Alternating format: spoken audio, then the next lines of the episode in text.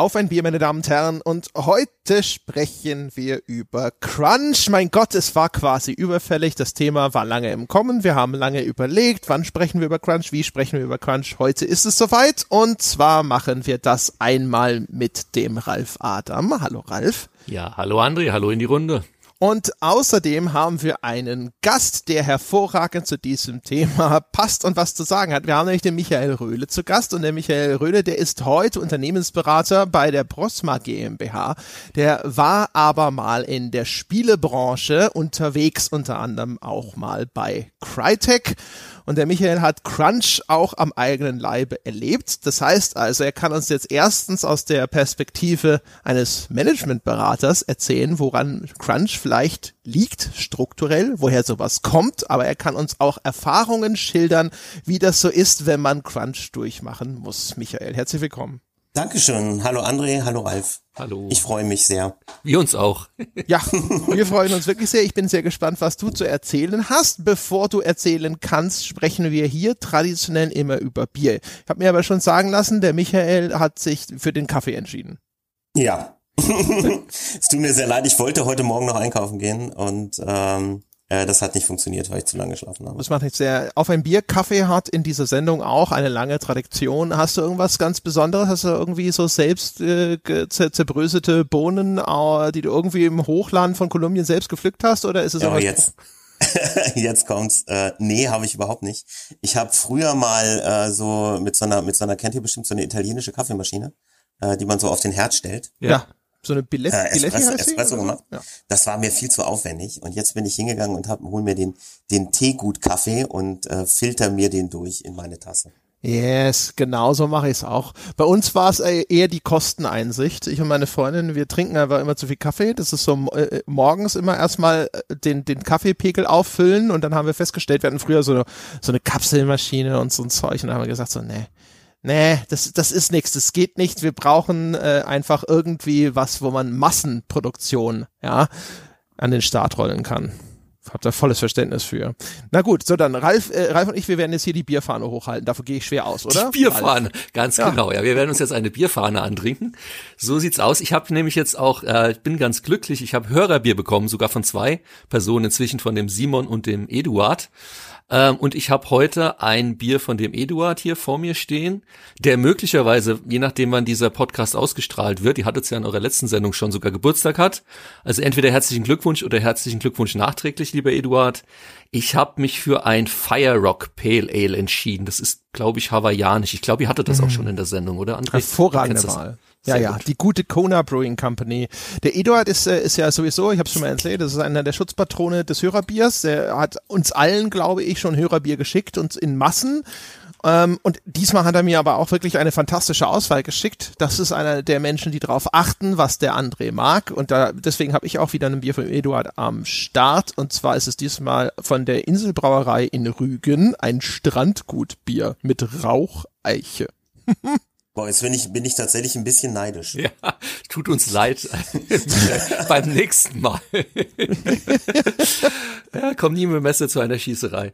Ja, äh, ja. nee, aber das Fire Rock ist wirklich gut, meine Fresse. Also, ne? Das kann man ich, gut trinken. Das ist fantastisch. Ich sag dir, diese ganzen Dinger von dieser Kona Brewing Company, ich mag das Big Wave am liebsten. Äh, das ist super. Ich glaube, Jochen mag das Longboat das, äh, und das Fire Rock ist das dritte von denen. Und die sind aber alle klasse auf ihre Art. Also diese, das und das, der Running Gag in diesem Podcast, der den Leuten inzwischen natürlich zu den Ohren heraushängt, ist, dass äh, es eben doch Bier gibt auf Hawaii und zwar gutes, aber ach Stimmt, ja. da gab's ja mal ein Lied. Das hätte ja. ich jetzt. Ich, ich kann allen nur noch mal versichern, dass das vor fünf Jahren schreien komisch gewesen ist, auch wenn sich keiner mehr dran erinnert. Ja, nun denn, dann fangen wir doch mal an und sprechen über Crunch. Und ich glaube, der logische Einstiegspunkt wäre, dass wir vielleicht einfach mal mit den Erfahrungswerten anfangen. Weil der Michael hat uns ja schon verraten, er durfte schon mal, äh, Achtung, kleine Anführungszeichen in der Luft, er durfte schon mal selbst crunchen.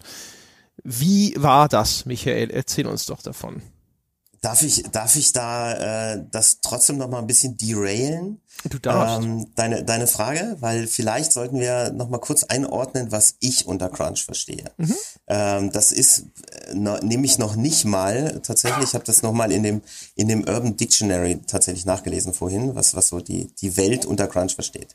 Äh, offensichtlich jedenfalls. Und äh, da steht sowas wie äh, eine intensive Arbeitsperiode, meistens äh, vor dem letzten Milestone ein, eines Projekts. genau, ne? Also das wollte ich schon nochmal klarstellen. Das ist nicht das, worüber, worüber, äh, also was ich darunter verstehe eigentlich. Ähm, sondern ich verstehe Crunch eigentlich als eine lange oder längere Periode äh, von, ähm, ja, von, von Mehrarbeit im Grunde. Ähm, die im, im Falle, äh, in meinem Fall, ähm, solange ich bei Crytek war, über ein Jahr gedauert hat. Äh, und danach ging die noch ein Jahr weiter, glaube ich. Glaube ich.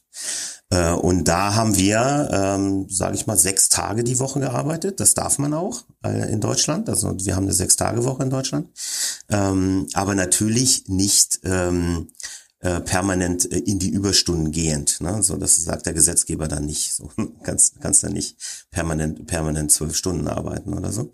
Und das ist aber das, was wir da damals gemacht haben. Ne? Also wir haben sehr sehr intensive lange Arbeitsphasen gehabt mit sehr wenigen äh, Pausen in den Wochenenden jetzt, ne, die ja eigentlich dazu da sind, damit man sich erholen kann sinnvoll von der von der Arbeitswoche. Und das wird dir da weggenommen dadurch. Ne? Also du hast eine Sechs-Tage-Woche, die fast komplett äh, mit, also wo Überstunden permanent anfallen, sage ich mal. Ähm, ich habe jetzt so in, aus der Erinnerung, ne, würde ich jetzt sagen, ähm, naja, so deutlich über acht, aber zwischen, zwischen zehn und zwölf Stunden pro Tag wurden da gearbeitet, ne, durchgehend. Äh, und das empfinde ich als Crunch tatsächlich. Nur, nur so zur Einordnung. Ich weiß nicht, ob Ralf das äh, ja. anders sieht. Nein, nein, Vielleicht äh, würde ich ganz okay. genauso sehen. Also ähm, jetzt mal irgendwie zwei Wochen irgendwie Überstunden machen oder selbst mal zwei, zwei, drei Wochen eine Sechs-Tage-Woche oder so, auch wie du gesagt hast, das ist vom Gesetzgeber ja teilweise vorgesehen, teilweise sogar in Arbeitsverträgen drin. Also zum Beispiel eine 48-Stunden-Woche ist erstmal überhaupt kein Problem, zumindest über einen kurzen Zeitraum, dann spricht man nur von Überstunden, da gibt's dann noch eine Unterscheidung. Dann gibt's die sogenannte Mehrarbeit, das ist, wenn es bis in die 60 Stunden reingeht. Aber beides darf halt nicht sehr lang sein und insbesondere bei der Mehrarbeit gilt es halt in Deutschland entsprechende Gesetze, Arbeitgeber äh, oder Arbeitnehmerschutzgesetze auch, dass die sofort ausgeglichen werden müssen innerhalb von sechs Monaten. Sprich, wenn du eigentlich zwei Monate 60 Stunden arbeiten würdest, müsstest du dann nach dem Arbeitgeber einen kompletten Monat freigeben was in der Games-Branche, wie Michael schon gesagt hat, auch eigentlich eher unüblich ist. Man muss umgekehrt sagen, das wissen aber tatsächlich auch in Deutschland viele nicht, ähm, als GmbH-Geschäftsführer steht man da mit einem Bein im Knast. Also die Höchststrafe sowas kann bis zu ein Jahr Freiheitsstrafe sein, wenn du dich daran nicht hältst. Ja, also wenn du dann irgendwie Arbeitnehmer hast, die dich verlassen und dich verklagen, kannst du da durchaus in Probleme rennen. Aber ich bin grundsätzlich bei der Definition absolut bei dir. Alles, was jetzt über, ich sag mal, mehr als zwei, drei Wochen hinweg dauerhaft geht und äh, Monate oder wie bei dir äh, über ein Jahr ist mehr als nur dauerhaft, das ist in dem Fall Crunch. Genau. genau. Wir sagen vielleicht mal ganz kurz dazu, das ist bei dir, Michael, jetzt aber auch schon ungefähr zehn Jahre her. Ne? Wir reden nicht äh, von etwas, das vorgestern passiert ist. Nee, nee, das, das ist äh, lange her. Zwölf, glaube ich sogar. Genau. Zehn, zehn, zwölf Jahre. Genau. Ja. Und äh, wenn wir dann gerade da schon mal sind, äh, das ist auch nichts, wo man sagen kann, die Leute hätten das alle ja freiwillig gemacht, oder? Der Arbeitgeber ist das schon naja. in der Pflicht, die nach Hause zu schicken? Mm, das ist nicht angeordnet. Ne? Das, das darf man nicht vergessen. Also da, da ist, da gibt's natürlich irgendwie eine, mm, eine subtile Äußerung oder eine subtile äh, Geschichte, wo man sagt, ah, das müssen wir aber mal, das schaffen wir nicht mehr und da, da, da. aber es ist jetzt kein, äh, glaube ich zumindest mich erinnern zu können, kein angeordnete Geschichte, so nach dem Motto, du musst kommen, ansonsten, keine Ahnung, was verlierst du deinen Job oder so, wie das vielleicht in Amerika möglich wäre. Ne? So ist das in Deutschland nicht, nicht möglich, tatsächlich nicht.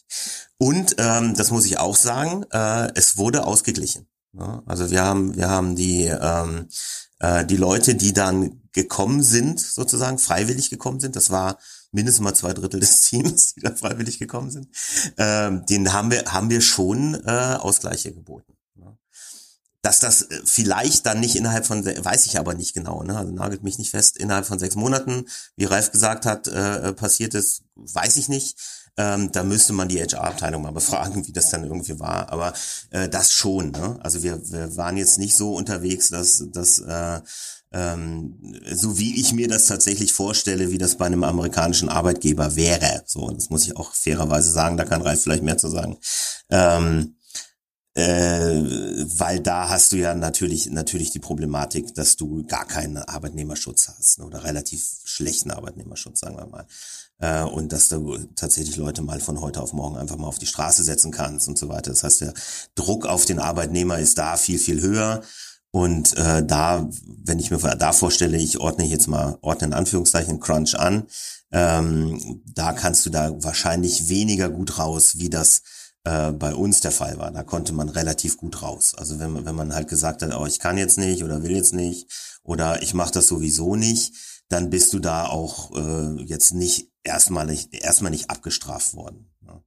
Ähm, du hast aber natürlich einen unglaublichen Gruppendruck ne? in, in, so, in so einem Environment, ne? weil alle wollen natürlich das fertigstellen und, und äh, hauen da äh, Überstunden rein und so weiter. Ne? Wie geht denn das vor sich? Also was man ja häufig hört, ist, dass ähm, gerade diese langen Crunch-Perioden in so einer Salamitaktik zustande kommen. Das ist heißt so, hey, jetzt müssen wir hier, ne, diesen Milestone, das müssen wir jetzt schaffen oder dieses Etappenziel müssen wir erreichen und dann wird eben äh, über den Zeitraum von Wochen oder vielleicht auch Monaten werden diese ganzen Überstunden geleistet, dann ist dieses Etappenziel erreicht und dann, ja, super, aber jetzt äh, ist da schon das nächste Etappenziel in Sicht und ah, das ist jetzt auch schon wieder knapp und da müssen wir uns jetzt aber nochmal anstrengen und so weiter. Ist das deine Erfahrung auch gewesen? Mhm. Das läuft so in Wellen. Ne? Also und das hat, macht keiner absichtlich. Also das, das äh, glaube ich jedenfalls nicht. Also es ist jetzt nicht irgendwie eine Taktik oder so. Aber du, du hast natürlich wie so eine Sinuswelle. Ne? Hast, hast du im Grunde, im Grunde, oh ja, damn, ne, da ist der nächste Milestone, den müssen wir jetzt unbedingt packen.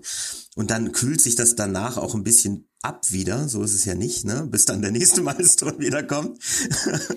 und das, das heißt, du bist ja kurz in so einem Tal und dann bist du gleich wieder oben drauf. Ne? Ja, also ähm, vielleicht ergänzend äh, zwei, zwei Gedanken von meiner Seite dazu. Also zum einen ist es natürlich super zu hören, was äh, Michael sagt, ähm, dass, wie das bei, bei Crytek war, was eben, glaube ich, auch dem geschuldet ist, dass Crytek so eine große Firma war und alleine eine eigene HR-Abteilung hat. Ähm, wenn man jetzt in Deutschland umschaut, nicht jedes äh, Entwicklerstudio hat unbedingt eine HR-Abteilung, weil so ab unter 30 Leuten oder sowas hat niemand auch nur einen Halbzeit-HR-Manager in der Regel. Da ist das schon noch was anderes. Ähm, das heißt, da wird nicht so drau genau drauf geschaut. Also ich habe es tatsächlich auch in Deutschland erlebt, ähm, dass Crunch A angeordnet wurde, was schon mal eigentlich gesetzmäßig irgendwie so, naja, äh, zumindest fragwürdig gewesen wäre, und B dann auch nicht ausgeglichen wurde. Du hast natürlich recht, dass das insbesondere in Amerika noch, noch viel äh, größer ist. Ähm, und da kenne ich es aber auch so, ähm, aus Erzählungen wirklich von, von Bekannten, von Freunden. Ich habe etliche Leute, die bei EA waren oder, oder noch bei EA sind oder Microsoft oder bei größeren Firmen eben in der Kategorie. Und es gab ja auch mal da damals dieses EA Spouses, wo das dann alles so hochgekocht ist, auch diese, diese ganze Crunch-Situation bei EA. Ähm, du hast gesagt, das macht keiner mit Absicht. Ja, in Deutschland hoffentlich nicht. Wie gesagt, in Amerika, ich weiß es von EA teilweise, von EA Studios, die haben den Crunch von vornherein schon mal in der Projektplanung mit eingeplant. Mhm. Was natürlich ethisch auf der absolut fragwürdigen Seite ist, weil es geht halt einfach nicht. Also geht, geht, kannst du nicht machen, aber es wurde halt so gemacht. Also dass von vornherein gesagt wurde, hier, wir schaffen den gesamten Projektplan von vornherein, wissen wir jetzt schon nicht äh, mit 100 Prozent. Das heißt, wir müssen also mindestens mal 140, 150 Prozent der Arbeitsleistung der Leute einplanen. Das bedeutet, ja, Samstage sind gestrichen für die Dauer des Projekts. Ja, und wie du schon gesagt hast, es geht halt in Amerika auch leider sehr viel leichter, weil da halt äh, entsprechend weniger Arbeitnehmerschutz herrscht. Okay, aber also ich habe mich zu der Aus Entschuldige André. Ja. Äh, lasst uns vielleicht noch mal ganz kurz so ein bisschen, dass wir es nicht zu so sehr zerfasern in der Erzählung, dass wir das mal als Basis erstmal schaffen können. Ähm, erzähl mal weiter. Also wie, wie das, dass man sich ja auch ein bisschen besser vorstellen kann, wie das abläuft. Ne? Also es geht irgendwann wahrscheinlich los. Es gibt dann irgendeinen wichtigen Zwischenschritt, der muss erreicht werden und deswegen geht da die Mehrarbeit los. Ich vermute, dass das fast immer in Zusammenhang steht mit irgendwelchen Pflichten, die gegenüber dem Geldgeber erfüllt werden müssen und das sind dann meistens Milestones, oder? Ja, ja, absolut, absolut. Genau. Und wann stellt sich das Bewusstsein ein oder wann merkt man auch so im Team so, boah, das nimmt ja kein Ende? Also ist das etwas, wo irgendwo, keine Ahnung, man merkt, dass dann auch alle so untereinander miteinander anfangen zu reden und sagen, boah, das hängt mir zum Hals raus, ich schaff das nicht. Ist das was, das unterschwellig passiert, wo jeder das sozusagen für sich ausmacht, aber das wird gar nicht großartig diskutiert? Boah, das ist eine gute Frage. Also ich habe ich hab, äh, ich hab das natürlich immer aus der aus der Projektmanagement-Perspektive wahrgenommen. Ne? Ähm, weil ich ja äh, Development Manager war bei, bei Crytek. Äh, insofern bin ich da ein bisschen losgelöster gewesen vom Team. Ne? Also es kann sein, dass das Team da durchaus solche Gespräche geführt hat. Äh, die haben wir, sagen wir mal so, auf der Steuerungsebene natürlich so nicht, nicht mitbekommen. Was wir, ähm, was ich persönlich sagen kann, ist, wenn du, ähm, da haben wir ja eben kurz schon mal drüber geredet, wenn, wenn du zwei Wochen lang äh, in so einer Mühle bist schon mal. Ne? Also du hast zweimal kein Wochenende gehabt. Du hast äh, da zehn bis zwölf Stunden gearbeitet pro Tag. Ne? Samstags mal mindestens äh, sechs oder acht. Ne? Äh, dann hast du keine Erholungsphasen mehr gehabt. Äh, und dann tritt so, ein, so eine Art Lagerkoller ein, fast schon, äh, wo, du, wo du dir halt dann überlegst, so, okay, also mein Leben zieht hier gerade an mir vorbei, äh, das endet nie und ich muss jetzt unbedingt ähm, unbedingt was machen. So. Und dann fängst du an, wir haben das gemacht damals bei Crytek und da waren dann auch Leute aus dem Team mit dabei und so, äh, wo äh, wir tatsächlich um zehn oder so, ne, abends ein Taxi genommen haben. Ähm, wo war das? Wo war das Studio? Westend? Ralf, korrigier mich, weiß nicht genau mehr. Äh, und dann sind wir in die Bergerstraße gefahren und haben uns da äh, im Grunde, äh, ja, haben da erstmal Party gemacht. Ja. Aber tatsächlich auch. Ihr, ihr wart im Osten Hanauer Landstraße, aber ist okay. Äh, wir waren im Osten, ja. Passt schon. Dankeschön, Dankeschön, Dankeschön. Ich äh, habe hab so ein ver verkehrtes Frankfurt-Bild im Kopf, das ist ganz furchtbar. Genau. Und äh, ja, dann bist, bist du halt da, ne? Und dann äh, ja, versuchst du halt aus den, aus den Abendstunden, Nachtstunden noch so ein bisschen Amüsement rauszuquetschen und dann geht's halt am nächsten Tag weiter. Wenn du sagst, du warst ja äh, damals schon in so einer Position, wo du auch selber so ein bisschen für Steuerung äh, verantwortlich warst, hast du selber auch irgendwann mal gesagt, so Mensch, hier läuft doch was schief, ja, ja. ich muss das irgendwie korrigieren? Mhm. Abs absolut, absolut. Ich glaube, glaube, das war, das war eine, ähm, ja, also du, du bist in einer Situation, wo du, wo du, ähm, also ich hatte ja noch einen Boss, das kommt dann zu, ne? es gab noch einen Development Director äh, und über dem gab es natürlich Studio Heads und so, ne? Und äh, na, selbstverständlich bespreche ich das mit meinem Boss und sage so, hey, hör mal zu, das äh, ist eigentlich nicht so cool, was wir hier gerade machen. Und wann hört's denn endlich mal auf und so. Ne? Und da sind aber tatsächlich, du bist in so einer Situation, wo jeder etwas hilflos ist. Und das ist ja ein bisschen so das, ähm, wo wir vielleicht äh, noch drauf kommen, aber äh, ich bin schon der Meinung, dass das Studio an sich ähm, nicht äh, unbedingt derjenige ist, der das jetzt, äh, also die, der, der Teilnehmer ist, der das ändern kann, diese Situation von Crunch an sich ändern kann. Weil das Studio tatsächlich, ne, also Ralf hat ja EA erwähnt, ne, das ist ja eindeutig Publisher-Seite, ähm, natürlich abhängig ist vom Publisher. Und wir, wir haben es halt mit einem ähm, naja, also mit komplexen, mega komplexen Projekten zu tun, äh, wo ähm, du am Anfang gar nicht sagen kannst, äh, wann denn irgendwas mal fertig wird, weil, weil das alles experimentell ist. Und bei Crytek war es nochmal doppelt experimentell, also das wisst ihr ja, ne? Sie, die haben, äh, also Crysis war ja immer ein Showcase für die CryEngine und die CryEngine ist, ähm, naja, ne, also äh, wir haben die neueste Engine benutzt. Und der Shepard, der hat, der hat äh, das mal in einem Interview irgendwann mal damals äh, so beschrieben, wir drehen den Film schon äh, und bauen die Kamera noch. Äh, ne? Und das wird, wird dann nochmal unsicher. Ne? Also wenn du, wenn du halt keine, keine technologische Un äh, Sicherheit hast und du hast natürlich auch keine Designsicherheit, ne? dann äh, bist du in einem, in einem ganz großen Unsicherheitsfeld. Und dann hast du aber äh, auf der anderen Seite einen Publisher, der von dir naja, Zahlen erwartet. und gutes Gameplay. Äh, und, äh, äh, keine Ahnung, Krokodile in der Kanalisation war auch immer so ein Thema. Ne? Also nochmal noch mal irgendwas obendrauf. So, ne? Ähm, oder der, der, einer, einer der Main Characters, der, der äh, funktioniert jetzt nicht so, äh, den habe ich mir aber irgendwie anders vorgestellt, mach den doch einfach nochmal. Ne? Und dann kommt so eine Anforderung äh, ähm, auf, äh, dazu, ne? Und dann hast du halt so jemanden, der dann ähm, ist dann vielleicht auch vielleicht auch irgendwie studiosystembedingt so, ne, dass man da halt äh, in erster Linie, wenn man mit dem, mit dem Publisher redet, da vielleicht eher Zugeständnisse machen möchte.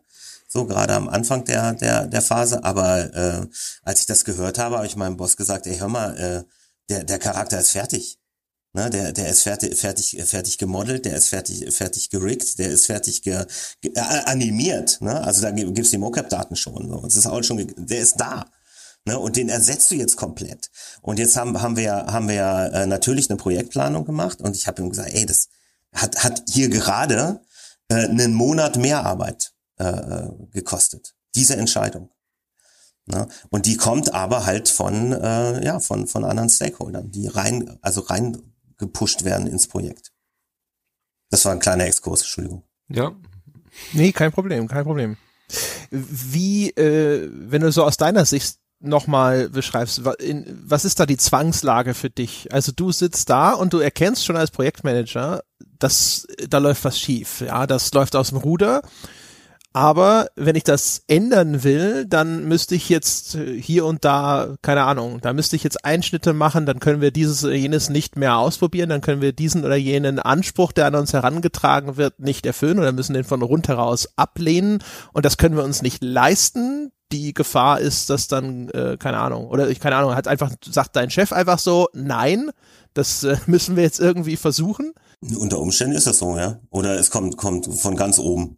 Und aber äh, so aus deiner Sicht, das kommt aber auch deswegen von ganz oben, weil man da umgekehrt die Befürchtung hat, wenn man das nicht tut, dann äh, sagt hinterher dein äh, Finanzier, jetzt also in dem Fall Electronic Arts, so, Moment mal, so geht es. So haben wir uns diese Zusammenarbeit aber nicht vorgestellt.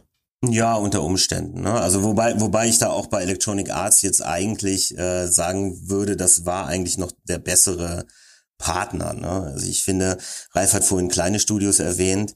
Äh, Electronic Arts hat sehr kalkuliert äh, das Risiko ähm, gemanagt, finde ich, ähm, was was so was so neue IPs angeht, auch die Zusammenarbeit mit Crytek damals und so.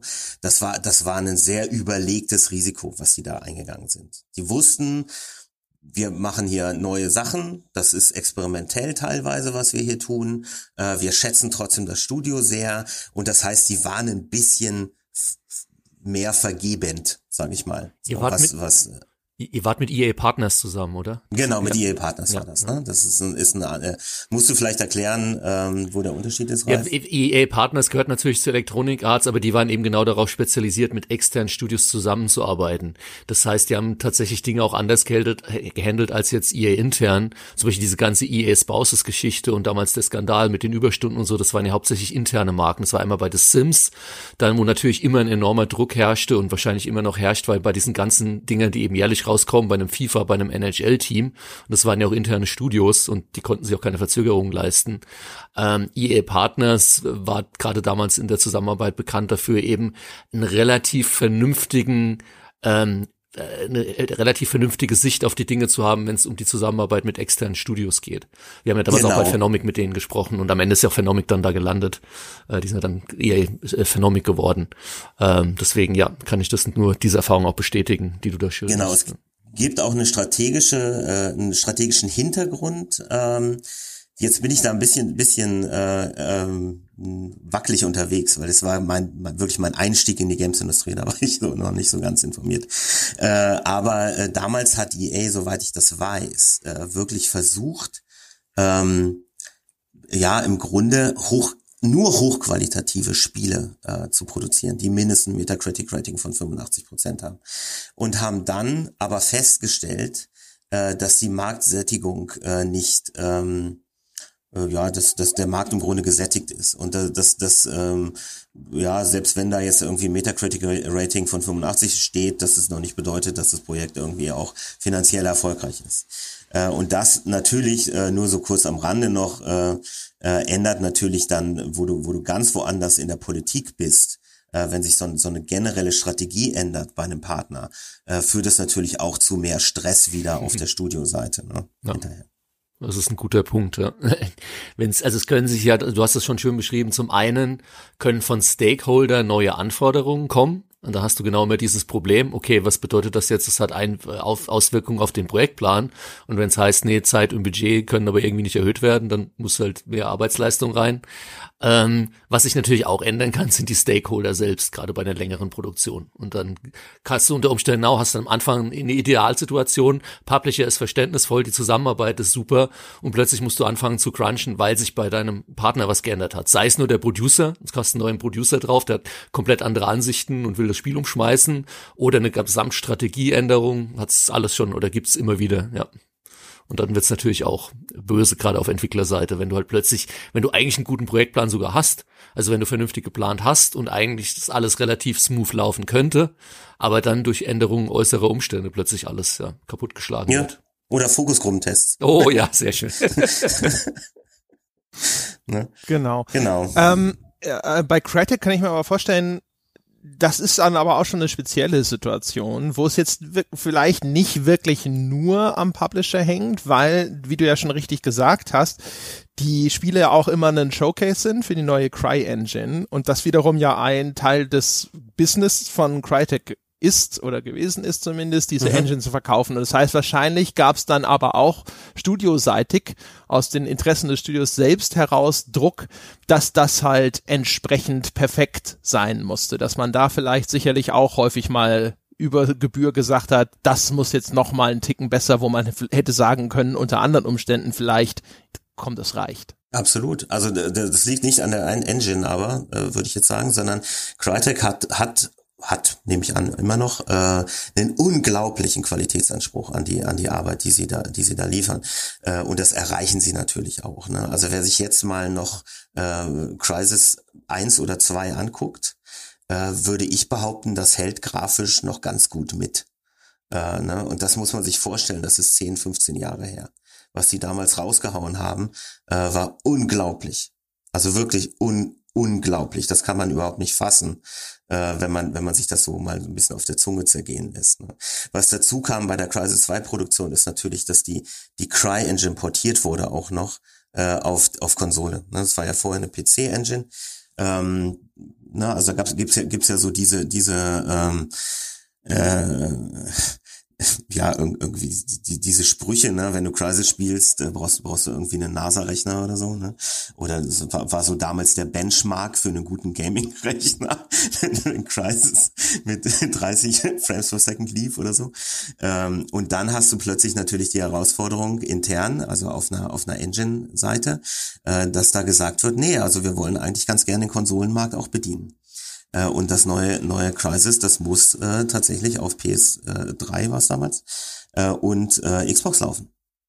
Ja, und äh, wie wir ja wissen, ähm, das ist schon mal ein ganz schöner, ganz schönes dickes Brett, was man da bohren muss, wenn man sowas machen will, was die Hardware angeht, der dieser Konsolen.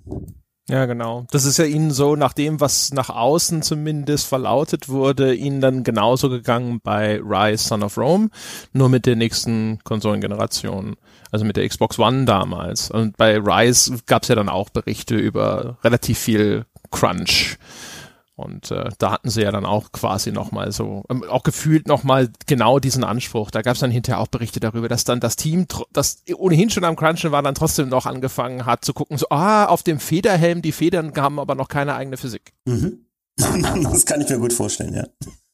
Okay, wie, wie, wie äh, war das bei dir so persönlich, man sagt, äh, man hört oder spricht ja immer auch sehr viel über die Folgen, die das gesundheitlich haben kann, wenn man über so einen langen Zeitraum so viele Überstunden ableistet.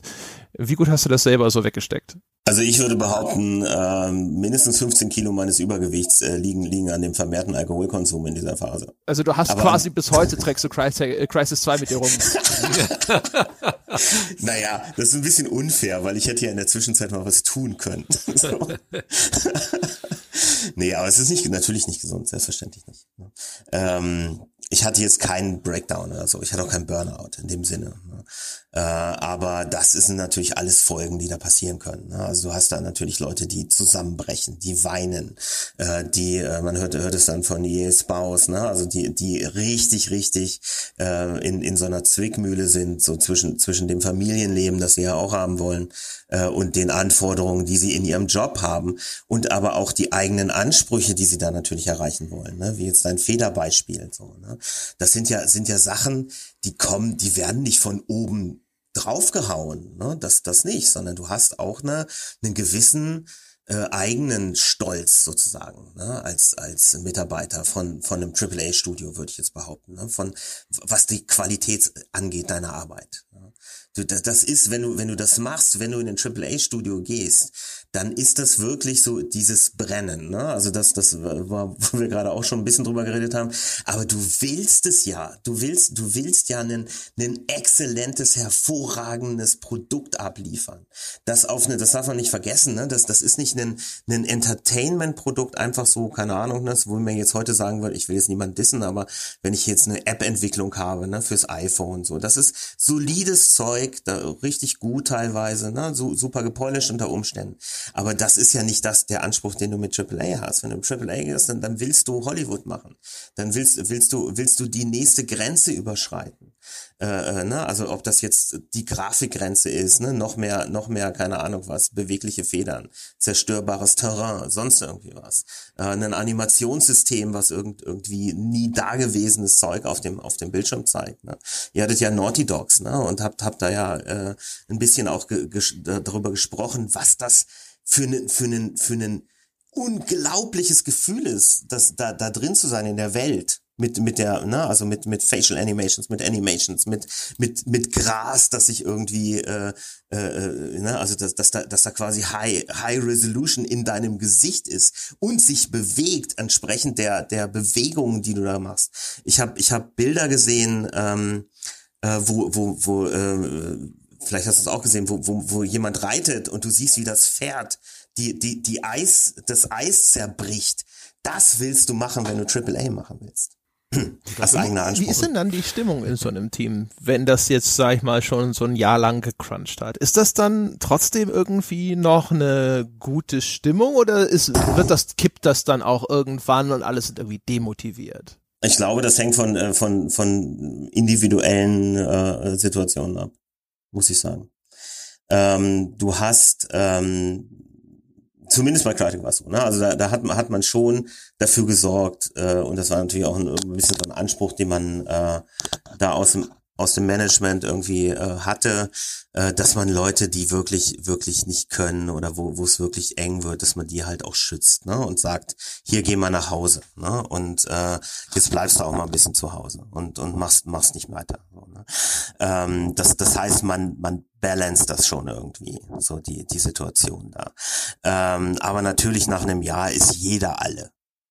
Also jeder, da gibt's keinen, da gibt's wenig Re Reserven. Du bist einfach, kannst du dir vorstellen, du bist gereizter, du bist, du bist äh, äh, äh, ja nicht mehr kreativ in dem Sinne. Ne? Wir hatten äh, einen Menschen äh, im, im Team, der quasi ganz allein die PS3-Portierung gewuppt hat als Programmierer, ne? mit, glaube ich, zwei Praktikanten oder so. Äh, und das ist eine Wahnsinnsleistung. Ne? Also äh, Ralf kann vielleicht ein bisschen mehr erzählen zu, was die PS3 ausgemacht hatte, aber die hatte eine ganz andere Hardware-Architektur als als äh, äh jetzt eine Xbox. Xbox ist mehr oder weniger ein PC. Ja. Ja, ich glaube, wir müssen jetzt nicht über die über die PS3 sprechen. Das ist, das geht sonst zu weit. ja, wir sollten jetzt nicht zu sehr in die technischen Details von der PS3-Entwicklung gehen. Eigenes Thema, aber Grundsätzlich ja, sie hat äh, jeden Entwickler vor große Herausforderungen gestellt. Insbesondere wenn du deine eigene Engine hattest und nicht irgendwas, ich weiß gar nicht, inwieweit Unreal damals schon so weit war, dass sie Multiplattform, ich meine, die waren schon Multiplattform, aber selbst die hatten wahrscheinlich noch Probleme. Aber mit einer eigenen Engine, damals von PC oder Xbox auf äh, PS3, das war ja eine eigene Herausforderung. Also vielleicht um nochmal dann hinterher so eine Schleife drum zu machen. Wie blickst du denn darauf zurück? Also sitzt du da und denkst dir so, Mensch, mein Arbeitgeber war ja völlig unverantwortlich oder ist das tatsächlich, weil man hat so das Gefühl so, so richtig negativ scheint die Erfahrung gar nicht mal bei dir hängen geblieben zu sein. Hm. Also ähm, muss ich muss ich vielleicht ein bisschen bisschen gegensteuern gegen den Eindruck. Äh, das war eine negative Erfahrung, die ich fast fast nur vergleichen kann mit der Bundeswehr. Also das war noch schlimmer. Aber äh, die, tatsächlich Crunch ist furchtbar und macht überhaupt keinen Sinn. Ähm, ich, wenn ich ein bisschen, bisschen ausschweifen darf, der Reif, der Reif, der weiß das, der war da nämlich auch. Ähm, danach war ich ja bei der Gameforge. Und was, was haben wir da versucht? Also wir haben, wir haben versucht, ähm, und das war meine Initiative irgendwie, ähm, zu gucken, dass wir, dass wir die Irrationalitäten eines Publishers äh, nach Möglichkeit nicht auf die Studios abwälzen. Und ich war damals äh, unterwegs äh, mit dem Tobias H., das war der, oder ist glaube ich immer noch der äh, Rechts, Rechtsbeistand, äh, oder? Ralf? Der, der, ist nicht mehr der, da, aber ja, er weiß, ah, ist okay. noch lange ja. ja. So, ne?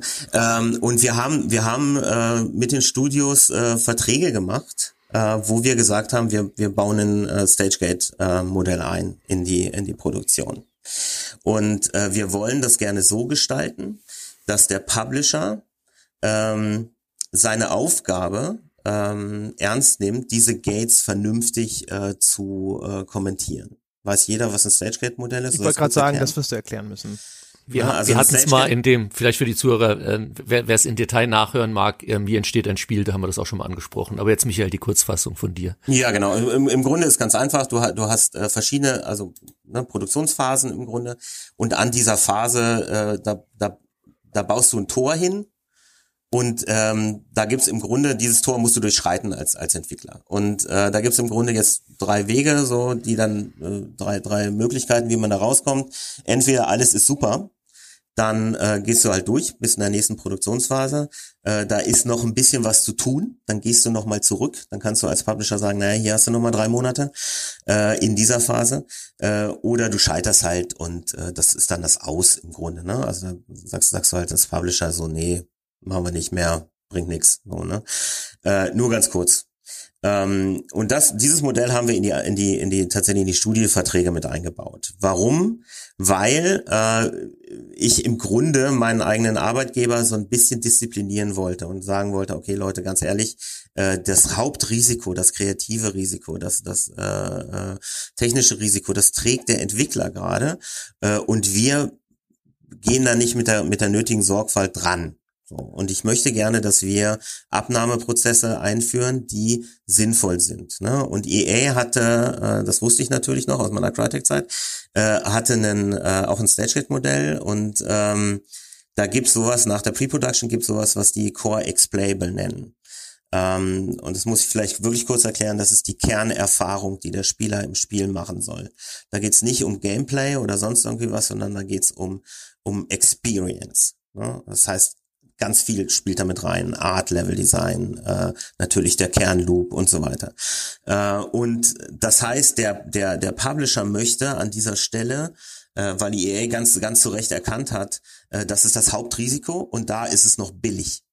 Ne, wenn ich, wenn ich es schaffe, diese Kernerfahrung äh, zu nailen, Englisch, äh, dann ähm, habe ich echt die halbe Miete schon mal drin. Ne, wenn ich ein Designrisiko weiter durchziehe in der Produktion, entsteht da nur Schmerz. Wir haben im Grunde gesagt, es gibt diese, es gibt diese Gates und wenn der Publisher bei am Ende der Pre-Production sagt, äh, okay, das wird nix, dann hat er noch einen Monat äh, was äh, Burnrate, die er zahlen muss, die er dem Studio zahlen muss. Wenn er wenn er im nächsten nächsten Gate sagt so, äh, nee, jetzt ist aber nicht, dann sind das zwei Monate und so weiter. Das das, das heißt, da, da gab es eine ähm, eingebaut in die in die Verträge mit den Studios gab es im Grunde eine, eine Verpflichtung für den Publisher, sich möglichst, also er einmal möglichst sinnvolles Feedback zu geben dem, dem Studio, äh, eine gewisse Stringenz an den Tag zu legen und je länger die Produktion dauerte, desto teurer wurde das für ihn nach hinten hinaus, wenn er es cancelt. Ne? Und das sind so, so Sachen, wo ich versucht habe, so diese Erfahrung, die ich da gemacht habe, irgendwie hinzugehen, zu sagen, okay, wie kann man denn ein sinnvolles System schaffen, äh, das diese, diesen Druck von dem, von dem Entwickler ein bisschen wegnimmt. Okay, verstanden. Dann ähm, dann lasst uns doch jetzt mal vielleicht auch immer so ein bisschen mit Rückbezug auf dieses Beispiel drüber sprechen, ähm, wo sowas dann herkommt oder auch welche, welche strukturellen äh, Rahmenbedingungen vielleicht dazu führen. Ich habe ja jetzt, also Ralf hatte in der Vergangenheit schon immer mal wieder äh, in einem mehr oder weniger ausführlichen Nebensatz gesagt, Crunch funktioniert nicht. Und Michael, du hast das ja eben auch schon gesagt. Jetzt hatte ich auch noch mal gegoogelt und habe festgestellt, so okay, seit dem eigentlich so seit dem frühen 20. Jahrhundert weiß man, beziehungsweise gab es schon die ersten deutlichen Anzeichen, dass äh, es nichts bringt, die Arbeitszeit von Mitarbeitern einfach immer wieder endlos zu erhöhen. Ja, da gibt es anscheinend schon relativ früh Experimente, erst in den Carl Zeiss Werken, dann später bei den Ford äh, Ford Werken, also Ford Motor Company in den USA, die rausgefunden haben, hey, wenn wir die Arbeitszeit so auf 40, 50 Wochenstunden senken und fünf Tage die Woche, haben wir hinterher auf einmal einen höheren Output, als wenn wir die Leute 80 Stunden arbeiten lassen. Und ich werde das für die Leute da draußen nochmal ganz kurz einfach darstellen, damit sie, damit alle sozusagen hier wieder so auf dem aktuellen Stand sind. Wenn ich irgendwo Quatsch erzähle, könnt ihr mich hinterher korrigieren. Also das liegt daran, dass äh, bei einer Langzeitüberlastung einfach dann nach, wenn das über einen längeren Zeitraum anhält, ne, und deswegen haben, ist eure Crunch-Definition, glaube ich, auch richtig. Es geht nicht darum, wenn jetzt mal für zwei Wochen äh, Überstunden angeordnet werden, sondern wenn das über einen längeren Zeitraum anhält, dann sinkt auf einmal die generelle Produktivität. Also nicht nur die Produktivität innerhalb der Überstunden sinkt, sondern auch schon dann in den normalen Arbeitsstunden.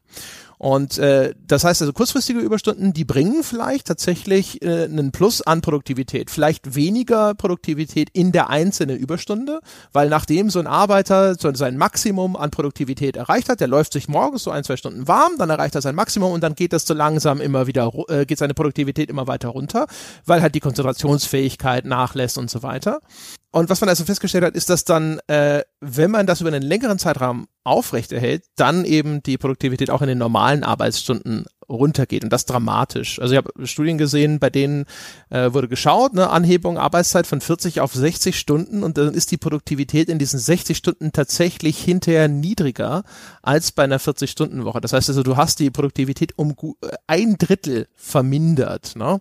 Und das liegt nicht nur an einem verringerten Output, weil die Leute dann halt vielleicht langsamer werden oder sowas, sondern es liegt auch daran, dass mehr Fehler gemacht werden, die eine nachträgliche Korrektur brauchen zum Beispiel. Und das sinkt dann die äh, Produktivität. Äh, Spieleentwicklung zum Beispiel ist ja auch ein relativ kollaborativer Prozess. Das heißt also, wenn ein einzelner Mitarbeiter Fehler macht, dann äh, werden die vielleicht weitergereicht an andere Mitarbeiter, die entweder länger auf eine fehlerfreie Fertigstellung warten müssen oder mit dem fehlerbehafteten Ergebnis weiterarbeiten müssen, was dann entweder ihren Fortschritt verlangsamt oder zu einer schlechteren Qualität führt. Es kommt zu mehr Krankheitsausfällen, was natürlich dann auch dazu führt, äh, dass die Produktivität sinkt oder es äh, schadet der Kommunikation, dass also zum Beispiel Meetings abgehalten werden, die unproduktiv sind und so weiter und so fort. Und da kommt noch was zu, wenn ich da noch was ergänzen darf. Gerne. Äh, die, diese Studien, äh, die beziehen sich auf äh, sozusagen analoge Arbeit. Ne? Also äh, gerade gerade so Fortwerke und so. Ne? Das, das heißt, ich hau da mit dem Hammer irgendwo drauf oder drehe an irgendeine Schraube rum. Äh, du hast aber in der in der natürlich Softwareentwicklung ist es in der, fast in erster Linie äh, eine kreative Arbeit. Und deine Kreativität, würde ich jetzt gerade glatt mal behaupten, die sinkt noch mehr als als so jetzt so ein äh, Fortarbeiter, der jetzt halt irgendwie natürlich irgendwo an seine seine äh, äh, Grenzen stößt, seine körperlichen Grenzen stößt. Ne? Aber versuch mal kreativ zu sein äh, in so einem Environment. Das ist echt schwierig. Und das führt, äh, ne? also der Grund, weswegen das bei bei äh, diesen Studios funktioniert, ist eben tatsächlich, das sind halt extrem gute Leute schon. Ne? Die haben da noch Reserven, äh, wo sie wo sie im Grunde noch ein relativ gutes Ergebnis abliefern, auch wenn sie müde sind. Aber auch das hat natürlich irgendwann mal seine Grenzen. Genau. Und vielleicht ganz kurz nochmal, also eine Sache, die zum Beispiel der Michael vorhin schon selber auch beschrieben hat, ist auch etwas, was ich fand ich ganz interessant, weil das war etwas, wo ich jetzt von alleine nicht so direkt drauf gestoßen wäre. Es werden auch immer mehr glaub, notwendige glaub, allem, Erledigungen ja. während der Arbeitszeit dann vorgenommen, wenn nötig heimlich. Also Leute müssen einkaufen gehen und wenn sie ständig in einer Tour Überstunden ableisten müssen und dann die Geschäfte alle zu haben und sie das nicht hinterherkommen, dann machen sie das eben, machen sie länger Mittagspause und gehen dann äh, einkaufen oder sowas. Aber das gilt auch zum Beispiel für soziale Handlungen oder Zerstreuung. Also was der Michael so ein bisschen vorhin beschrieben hat, dass dann alle nach der Arbeit noch wenigstens mal versucht haben, einen Trinken zu gehen oder sonst irgendwie einfach noch mal irgendwo so Freizeit reinzuquetschen Das ist, das wird dann auch entweder noch in die Arbeitszeit reingeschmuggelt, dass die Leute länger quatschen, äh, ne, der, der berühmte, äh, das, die berühmten Gespräche am, äh, an der Wasserzapfanlage, am Watercooler. Ähm, oder aber eben, dass sie das dann nach der Arbeit trotzdem noch machen, aber dann noch weniger Zeit haben zu schlafen, noch müder sind und dann eben körperlich noch schneller abbauen. Sorry, Ralf, jetzt darfst du. Ähm, ja, äh, ich wollte noch ergänzend ähm, sagen, was noch, also zum einen, ähm, was Michael schon gesagt hat, ist die kreative Seite. Da bin ich 100% bei Michael. Das ist aber auch so tatsächlich meiner Meinung nach so eine Urban Legend, die habe ich auch schon in Foren gelesen, teilweise sogar in unseren Foren, wenn wir es mal von Crunch hatten oder sowas. Ja, aber dieser Crunch, der schüttet doch Adrenalin aus und da bin ich ja viel kreativer. Äh, das ist meiner Meinung nach ein absoluter Irrglaube und wenn, dann ist es ein kurzfristiges Phänomen, ähm, dass du mal irgendwie kurz dich pushen kannst, aber du kannst es, wie Michael schon beschrieben hat, nicht über ein Jahr oder so aufrechterhalten. Noch kritischer wird es tatsächlich auf der Programmierseite. Und da ist es dann wirklich so, Michael hat es schön gesagt, ist noch eine Sache, wenn du am Fließband stehst, aber in der Softwareentwicklung kennen wir tatsächlich negative Produktivität. Sprich, es kann sein, dass du am Ende Dinge einbaust, also gerade auf Softwareseite, also du programmierst Codezeilen, aber du baust so viele Fehler ein, weil du übermüdet bist oder was auch immer, dass die Zeit zu fixen länger dauert, als die Zeit, es einzubauen. Spricht man von negativer Produktivität. Und das habe ich wirklich auch schon erlebt. Also, dass ein Crunch nicht nur dich verlangsamt, sondern dich auf Null bringt. Also, dass du wirklich stagnierst, du, du kommst nicht vorwärts, obwohl du crunchst, aber das ist nicht das obwohl, sondern eben weil du crunchst und die Leute verstehen das halt nicht.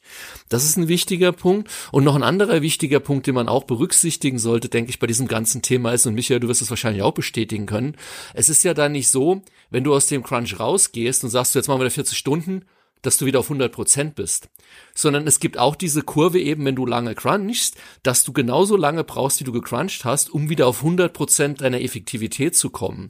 Deswegen vergleiche ich das immer gern. Es gibt, glaube ich, von dem Müller Wohlfahrt immer diesen, diesen Vergleich bei Verletzungen, dass wenn ein Fußballer verletzt war, er genauso lange braucht, um wieder quasi auf 100 Prozent seiner Leistungsfähigkeit zu kommen, wie er verletzt war. Also wenn er drei Monate verletzt war, braucht er drei Monate, selbst wenn er wieder spielt, um wieder auf. Und ich glaube, bei einem Crunch ist das ähnlich.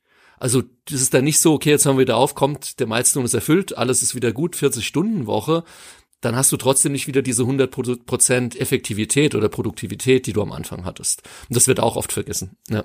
Absolut, absolut. Ja, du machst dein Team kaputt. Ne? Das ist ein bisschen so das, was ich da sag, da, da am Anfang sagte. Und dann ist halt ein bisschen die Frage, äh, was ist hier in dem Fall wichtiger? Ne? Also ähm, gerade wenn man über einen über ein äh, wirklich äh, exzellentes Team redet. Worüber ich jetzt dann immer stolper, ist so ein bisschen, ich gucke mir das an. Ich denke mir, das ist eine inzwischen leicht verfügbare Information. Äh, und offensichtlich ist das auch keine neue Information. Und es ist auch nicht so, dass man in der Spielebranche jetzt noch groß behaupten könnte, dass es dafür nicht irgendeine Art von Sensibilisierung gibt, weil es gab genügend Anlässe, dass man darauf stoßen konnte, spätestens seit den EA's Baus-Geschichten und das war, ich glaube, 2004 rum. Und trotzdem hält sich das bis heute. Und jetzt denke ich mir immer so, okay, die ganzen Leute, die Studios leiten oder sonst irgendwas, sind auf gar keinen Fall dümmer als ich. Warum passiert das trotzdem? Also man sitzt ja da und denkt sich so, offensichtlich ist es relativ gut belegt, dass man damit nichts gewinnt, äh, im Zweifelsfalle Leute kaputt macht und seine eigene Produktivität wahrscheinlich sogar Schaden zufügt. Und trotzdem ist Crunch nach wie vor etwas, wovon regelmäßig quasi äh, Berichte erscheinen. Wie kann das sein? Es muss doch eigentlich auch auf allen Ebenen, egal ob man jetzt sagt, das ist ein Problem, das beim Publisher liegt oder das beim Entwickler entsteht, aber auf beiden Seiten muss das doch inzwischen bekannt sein und man müsste es doch ändern können. Meine Schlussfolgerung ist, es muss irgendwelche komischen Strukturen geben in der Branche, die das verhindern, obwohl vielleicht das Wissen da ist und vielleicht sogar auch die Absicht da ist, was zu tun. Helft mir auf die Sprünge, falls das eine Fehleinschätzung ist. Ich habe ich hab ja, ähm, ich weiß, weiß gar nicht, ob es in eurem Podcast war oder ob ich es irgendwo anders gelesen habe. Da gab es ja irgendwie so Überlegungen, Naughty Dogs zu boykottieren oder so, ne? wegen, wegen der Crunch-Geschichten. Und äh, da muss ich halt sagen, da das hat mich mega getriggert, ne? weil ich weil ich echt sage so, ey, das liegt echt nicht an dem Studio, ganz ganz ganz ehrlich nicht. Ihr müsst euch überlegen ähm, und jetzt gerichtet an die Leute da draußen tatsächlich. Äh, ich habe einen hab einen riesen Team, das hoffentlich gut bezahlt wird. Äh, und für so eine AAA-Produktion braucht man mal so zwischen 120 und 180 Leute, sage ich mal ähm, die dann na, mal schnell zu einer Burnrate führen, die so 500.000 bis eine Million sind pro Monat. Äh, und das heißt, auch eine Naughty Dog, das ist was ein sehr erfolgreiches Studio natürlich ist, in der Reihe von, von Achievements, die sie da haben, haben eine begrenzte äh, äh finanzielle Reserve. Äh, und trotzdem ist es so, dass in der Regel, ich weiß jetzt nicht genau, wie es da war, aber in der Regel werden halt die kreativen, die finanziellen, die technischen Risiken alle auf das Studio abgewälzt. Und das heißt, äh, was ich gerade anfangs gesagt habe, wir haben hier ein systemisches Problem, meiner Meinung nach, dass man nur lösen kann, wenn wir, wenn wir äh, das Ganze auch eben systemisch lösen und nicht auf so einer Ebene. So, ne? Also weil ein Studio, das ist Notwehr, sag ich mal wenn ein Studio hingeht und sagt, wir müssen jetzt crunchen. Also bei Naughty Dog, Vorsicht, ne, die sind ein First-Party-Studio inzwischen von Sony. Ah, okay. Das heißt, also das ist da vielleicht nicht so anwendbar. Ich meine, es ist ja wahrscheinlich, also das kommt von einem guten Fleck zumindest. Ne? Die Leute da draußen hören diese Geschichten und sie sagen, okay, was kann ich kleiner Mensch denn überhaupt tun, wenn ich hier nur auf Twitter einen Koller kriege, das interessiert ja keine Sau und die einzige Sprache, die ein Konzern versteht, ist nur mal die Geldbörse und wenn ich das Spiel jetzt boykottieren würde, mit der Ansage, das geschieht deswegen und wenn ich mir noch erträume, dass das in einer wirklichen breiten Masse geschehe, dann hätte vielleicht Sony oder wer auch immer verantwortlich ist, dafür ein Einsehen ja, und sagt, okay, das kostet uns jetzt tatsächlich durch diesen Boykott so viel Geld, wir müssen etwas machen, weil man glaubt oder annimmt, dass eben dass Sony diese Zustände oder jetzt äh, auch die Naughty Dog Studio Leitung, würde ich jetzt nicht komplett da aus der Verantwortung nehmen, äh, dass das dass das toleriert wird zumindest, weil es funktioniert, ne? weil man macht einen guten Schnitt damit. Es kommt am Schluss eben entweder ein Prestigeprojekt dabei raus oder ein Projekt, das richtig viel Geld verdient. Auf jeden Fall. Deswegen setzt sich das immer fort. Deswegen, es gibt keinen Leidensdruck, das zu ändern. Und das möchte man beheben auf Kundenseite. Das ist, glaube ich, das Denken, das dahinter steht. Ja, ich wollte auch nicht, wollte auch nicht die gute Absicht äh, äh, der, der Spieler da draußen äh, kritisieren, überhaupt nicht. Ich wollte nur sagen, es ist nicht die Lösung. Äh, erzähl mir, was ist denn so, äh, mach mal so für, aus meiner Sicht, was ist denn Problemanalyse sozusagen? Also wie entsteht dieses Problem und wie, wie könnte man es denn lösen? Ähm, ich, ja, gute Frage. Ne? Also wir retten jetzt die Welt. Aber ähm, ähm aus, aus meiner, meiner Perspektive sieht es ja folgendermaßen aus. Also dann, ähm, äh, wenn du dir überlegst, du hast es mit einem Projekt zu tun, das, von dem du weißt, dass es immense Unsicherheiten gibt gerade in der in der Inception Phase, also wenn wenn das äh, entsteht, ähm, dann muss ich halt tatsächlich äh, aus meiner Sicht hingehen und gucken, dass ich da die Risiken verteile so ein bisschen so mein Gameforge-Beispiel und es gibt, da gibt es bestimmt noch mehr Möglichkeiten äh, und vielleicht auch sogar bessere als die, die, die mir damals eingefallen sind. Ähm, aber da muss ich hinkommen. Ich muss, muss das einmal, also wäre wär ein Schritt meiner Meinung nach, dass ich das Risiko äh, zwischen Publisher und Studio sinnvoll verteile. Wie könnte das denn aussehen? Oder warum ist überhaupt diese, also diese Risikoverteilung zwischen Publisher und Studio, das ist jetzt wir, wir gehen jetzt da einen Schritt weg von dem Naughty Dog Beispiel. Das geht vor allem wahrscheinlich auch um eben Third-Party-Studios. Also die, die auf externe Geldgeber noch ein bisschen mehr angewiesen sind als ein First-Party-Studio. Auch die internen Studios, die müssen sich trotzdem verantworten. Auch die kriegen sicher Budgets zugewiesen und so. Das ist nicht kategorisch anders, aber es gilt sicherlich noch mal mehr für unabhängige Studios, die halt zu einem Publisher gehen und sagen, hey, guck mal, hier ist unser Spiel, das wollen wir machen. Publisher sagt, jawohl, cool. Und dann äh, beginnt sozusagen der, die typische Struktur, wie man sie so kennt, ne, mit eben, wir haben bestimmte äh, äh, vertraglich vereinbarte Etappen und ich als dein Geldgeber beurteile dann jeweils, ob du deine Vereinbarung bis zu diesem Punkt zu meiner Zufriedenheit so weit erfüllt hast oder nicht. Ne? Und demnach, wenn, wenn du das getan hast, dann kriegst du von mir Geld, um diesen nächsten Schritt zu gehen. Das dann auch zum Beispiel so ne, in Tranchen das Entwicklungsbudget weiter überwiesen wird, wo wir ja wissen, dass das dann ab und zu mal äh, dann zurückgehalten wird, die Studios kommen in Not und so weiter und so fort und dass dadurch dann auch häufig dann ein enormer Druck aufgebaut wird. Ne? Also, also das ist ja, das ist ja eine, eine äh, Methodik, ähm, die gar nicht geht. Also da, da muss ich muss ich wirklich sagen, wer, wer als Publisher so agiert, ja, keine Ahnung, ne, sucht euch bessere Leute, die, die, die, die, die ja irgendwie, die, die irgendwie Studios managen, weil damit mache ich ja alles nur schlimmer. Aber Ralf, korrigier mich, das ist doch nach wie vor nicht. Ja, aber umgekehrt gibt es leider genügend Publisher, die so agieren. Ich bin absolut bei dir, was deine Aussage angeht, was leider nicht äh, uns alle davor schützt, dass es genügend dieser Publisher und Manager gibt, wie du weißt. Ich, absolut, ich wollte auch nicht sagen, dass es das nicht gibt. Ich wollte sagen, dass das völlig idiotisch ist. Also weil damit damit habe ich habe ich überhaupt nichts gewonnen. Also selbst wenn ich einen einen Defizit in einem also bei einem Studio habe äh, und da irgendwie vielleicht sogar keine Ahnung, die machen nicht was ich will, was ich will, die äh, äh, keine Ahnung, die drehen irgendwelche Zirkel, die die gar nicht nötig sind und die und so weiter. Wenn ich da Zahlung, also dann stelle ich die Arbeit mit dem Studio ein. Aber wenn ich da Zahlungen zurückhalte halte, dann ändert das doch nichts daran. Das erhöht nur die Not, die ein Studio hat äh, und äh, führt einfach nur zu mehr Schmerz der dann unter Umständen dann auch wieder in Crunch endet. So. Also das ist überhaupt keine Methode, meiner Meinung nach. Gar nicht.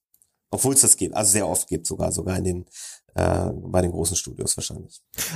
Ja, ich meine, äh, äh, auch in den Fällen, wo das gnädiger gehandhabt wird, aber die überhaupt wahrscheinlich ist das aber dann doch wahrscheinlich so einer, ne, das, das überhaupt, ist, ist es überhaupt die Existenz von diesen Milestones? So, wir müssen jetzt bis zu diesem Datum müssen wir diesen Zwischenzustand irgendwo erreicht haben. Was mich freuen würde, und da kann das Ralf kann das bestimmt auch bestätigen, ich habe den Eindruck, dass, äh, das ist aber so, ich habe weniger auf Publisher-Seite gearbeitet als Ralf, äh, ich habe den Eindruck, dass Publisher ganz häufig Kreation nicht verstehen äh, und äh, versuchen, keine Ahnung, was so ein Risiko, Risikomanagement damit einzubauen irgendwie, ne? indem man jetzt sagt, ne, Richard Garriott ist der Garant, äh, Garant dafür, dass da ein gutes Spiel bei rauskommt, zum Beispiel, wäre ein so ein Beispiel ähm, was ich für völlig idiotisch halte. Ne? Also das ist immer das Team, das das, das, das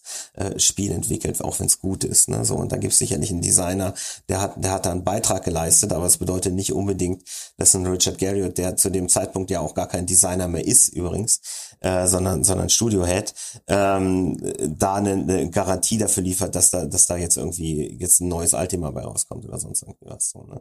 Und das sehe ich, habe ich aber auf Publisher-Seite sehr oft gesehen. Also dass die sich so an, an Köpfen festmachen und dass die nicht so hingehen, so das, was ich für vernünftig halten würde und sagen würde, okay, wie sieht denn das Team-Setup so aus? Ne, ist das ist das Team insgesamt in der Lage, äh, das das zu zu zu machen, zu die, dieses Projekt, das sich ausgedacht haben und das wir interessant finden als Publisher. Und wenn es das nicht ist, was tue ich dann? Na, also wir hatten bei Gameforge, das hat der Ralf, weiß nicht, ob er es initiiert hat, aber ich habe es dann übernommen, äh, gab es sowas wie Games Services. Ne? Also wo, wo, nen, wo wir gesagt haben, es gibt auf der Publisher-Seite äh, eine bestimmte äh, Anzahl von hochqualitativen äh, Menschen, klingt jetzt doof gerade in dem Zusammenhang, also Menschen, die richtig viel können und die helfen können. Und wir, wir als Publisher gehen hin und unterstützen Studios mit einem, mit einem externen Know-how sozusagen. So, das wäre so ein, eine Möglichkeit, ne? Also einen, einen realistischeren Blick auf die, auf die, äh, die Situation, was eigentlich äh, nötig dafür ist, um ein äh, gutes Produkt zu machen, um das Produkt zu schaffen, das ich da, das ich da angepeilt habe, unabhängig davon, ob es ein Indie-Game ist, ein AAA-Game oder ein, ein 2A-Game. Ja, also das, das wäre das Erste. Also vernünftig da, da reingehen. Dann hatte ich schon mal gesagt, Stagegate-Prozess. Ein Stagegate-Prozess ist jetzt nicht irgendwie, also in meiner Welt zumindest, nicht irgendwie noch ein zusätzlicher äh, Verwaltungsaufwand in dem Sinne, sondern es hat eine ganz klare Aussage. Es sagt, die Projektphasen, die ich sowieso habe, die sind bewährt mit einem, mit einem, mit einem Tor. Und in die, bei diesem Tor gibt es eine ganz klare Definition, was passieren muss, damit ich da durchkomme. Das ist nicht irgendwie willkürlich oder sonst irgendwie was, sondern da gibt es eben äh, eine, eine äh, Beschreibung, wie es hatte ich kurz erwähnt, den Core Explainable in dem Fall. So bei, bei dem bei dem End of Pre-Production Gate. So und da, das das sind alles Mechanismen, die helfen. So, ne? Also das Risiko zu verteilen, klare Aussagen zu treffen, besser zu kommunizieren. Vielleicht ergänzend dazu, also natürlich bin ich 100% bei Michael. Ähm, ich glaube, die, wenn du nach, nach Lösungen jetzt gerade auf systemischer Seite fragst, André, dann sind zwei Punkte, die in dem, was Michael da erklärt hat, äh, glaube ich, mit die, oder, oder zumindest ein und einen würde ich dann noch gerne mit anfügen, die, die, die Single Most, jetzt fange ich auch schon mit meinem Dinglich an, also die, die, die, die am, mit, mit am wichtigsten, ähm, die dir dabei helfen können, dass du von vornherein eben nicht in den Crunch reinläufst oder die das Risiko auf jeden Fall drastisch minimieren. Zum einen ist das innerhalb dieses Stage Gates Prozess nämlich die Pre-Production weil du bei der Pre-Production, in der Pre-Production-Phase bist du mit einem kleinen Team fokussiert dabei erstmal zu definieren, was willst du machen, äh, wie viele Ressourcen brauchst du überhaupt dafür. Also wenn ich sehe, dass Projekte fehlen in meiner ganzen Erfahrung, ist es zu 80 Prozent und da waren Projekte dabei, die ich selbst genau da auch verhagelt habe und ich mir schön auf meine eigene Fahne schreiben kann. Wir haben es in der Pre-Production vermasselt. Wir waren zu kurz, wir waren zu ungenau, wir haben nicht genügend Prototype, was auch immer, wir haben es in der Pre-Production versaut.